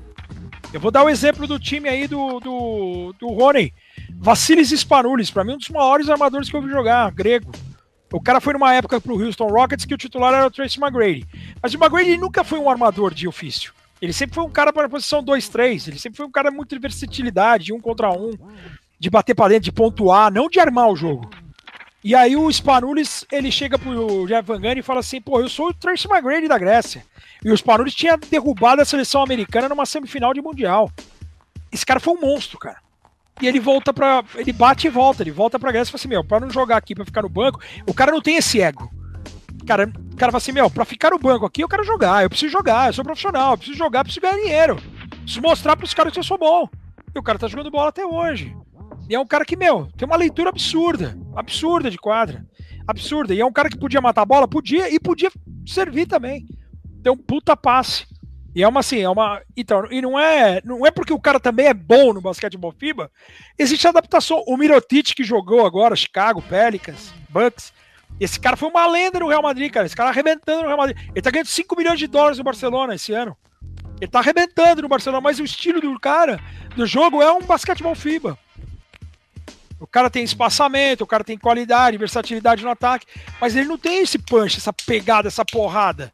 É diferente, a adaptação. O Tony Kukoc que eu botei na lista, ele é um monstro, ele foi um monstro, mas ele mesmo assim teve dificuldade para ter um entendimento. O Luca Doncic, ele é um cara fora de série, acima da média, para mim vai ser o maior estrangeiro da história. Mas, meu, ele tem dificuldades defensivas, porque não é assim. Pô, o cara é novo, tem a maturidade, você tem o, o aprendizado, a adaptação, às vezes distância da família, a gente não sabe como que é o dia a dia do cara lá, meu. Então, eu acho que esse entendimento a gente tem que ter um, uma paciência. Não que o Avidja vai ser bust, não. Mas ele não vai chegar chegando como os caras achavam. Pô, estão deixando o cara cair. Chicago tinha que ter pego ele na 4. Ó, fulano tinha que pegar o cara. Tá precisando de um cara desse. Calma, gente. Calma. Esse Cade Cunningham, ele tem muito talento. É um armador, ele é um cara diferente, 2 metros e 2, 2 metros e 4 de altura e um armador que leva a bola, mas as tomadas de decisão dele como chutador é que me põe essa dúvida. Se ele tem a mentalidade de um Malcolm Brogdon, de, de, de fazer o tipo de um Mike Conley, por exemplo, que é um cara que preza a assistência primeiro, antes de fazer a pontuação, o Mike Conley ele virou pontuador depois que ele assinou aquele contrato de 150 milhões no Memphis. Porque até aquele momento ele não tinha obrigação nenhuma de pontuar. Ele, ele defendia, roubava a bola e articulava. Bola no Mark Gasol, marca, bola no Zach Randolph, bola no Tyson Prince, no Rudy Gay. Era ele e o Tony Allen defendendo o perímetro. A, a, a preocupação dele era de outra. A partir do momento que o cara ganha 150 milhões, o Randolph vai embora, o Tony Allen aposenta, o Margasol vai embora, o cara se sente na obrigação. Pô, você tá ganhando tudo isso, vai ter que fazer 25 pontos por jogo. E o cara começa a chutar mais. Mas é essa essa cultura que a gente tem que ter, a paciência. Mas o Cade Cunningham, eu vi vários jogos desse cara esse ano. Ele é muito bola no quesito de fazer o time jogar. Agora, tomadas de decisão, ele é muito irregular. Tem jogo que ele vai muito bem. Cara, um cara com 2 e 4 com a estatura que ele tem, ele não pode chutar nunca ele fora. Ele tem que bater pra dentro todas. É tipo o Jorginho no NBB. O Jorginho com aquele tamanho, ele tá um monstro, o Jorginho. Se ele, meu, ele mismatch em todos os armadores do Brasil. Quem é o armador no Brasil hoje tem quase 2 metros de altura daquele tamanho. Ele vai bater para dentro e vai levar todas as vantagens. Ele pode ter a bola de três dele como algo a mais, não como carro-chefe. E o Kate Cunningham teve jogo esse ano que eu vi ele perdendo. Pô, um contra um, tentando forçar a bolinha de fora. Não, vai lá dentro. Se não vai lá dentro, faz o passe. É, é aí que é, é, a vantagem de você ter um armador de 2 e 4. O Magic Johnson era um cara acima da frente do tempo por conta disso.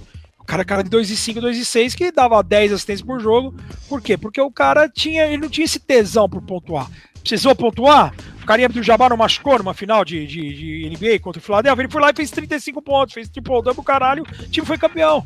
Ele sabe pontuar, mas ele sabe usar, o, a, contribuir para o time. Essa é a diferença dos grandes jogadores para os jogadores, grandes pontuadores. Essa é a diferença. É, fiquem de olho no Devion Mitchell. Vocês assistiram é, o final do Universitário? Assisti Nossa demais. Nossa senhora, esse é um monstro. Que que era o Baylor? Que que era aquela defesa Puta, do Baylor? Que que meu é Deus isso? do céu. Moleque meu é um fenômeno, meu. Sim. O moleque é um monstro. Esse subiu no mock draft aí. Esse deve estar tá top 10 já, meu. Esse cara, nossa, esse, esse é monstro. É porque, assim, é, é, o, é a característica que os caras pedem hoje. É um cara inteligente, um cara agressivo defensivamente.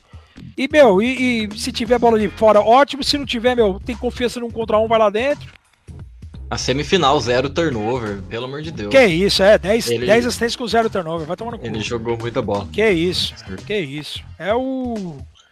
É, é, é, o legal de viver os armadores, é isso aí, essa característica de, de cuidar da bola é. é e assim, e, e outra estatística que a gente fala muito no basquete, né? De. Pô, você, ah, o cara fez 25 pontos. Aí o Gustavo fez 25 pontos, tava marcando o João. O João fez 23. Você tem dois de positivo. Você não tem 25 pontos. Então não adianta. Uhum. Não, não, não, tem, não tem o porquê. O, o Zé Boquinha que contava isso, falou uma vez assim, o Oscar, marcava o pior jogador do outro time. para justamente ter essa, essa vantagem de pontuação íntegra. Pô, o Oscar fazia 30 pontos por jogo. Se ele marca o Gustavo, que faz 4, ele tem 26. Ele vai marcar o pior, primeiro, porque o Oscar não era um bom defensor, né? E depois, porque ele vai o, o estrago vai ser menor. Ele vai marcar o, o, o, o Rony, que faz 40 por jogo, é menos 10 você tem. Não adianta nada você ter o melhor cestinho do campeonato. Então ele falou assim: meu, é isso. Vou, vou, vou pagar, vou fazer o cara defender o piorzinho do outro lado. É leitura de jogo.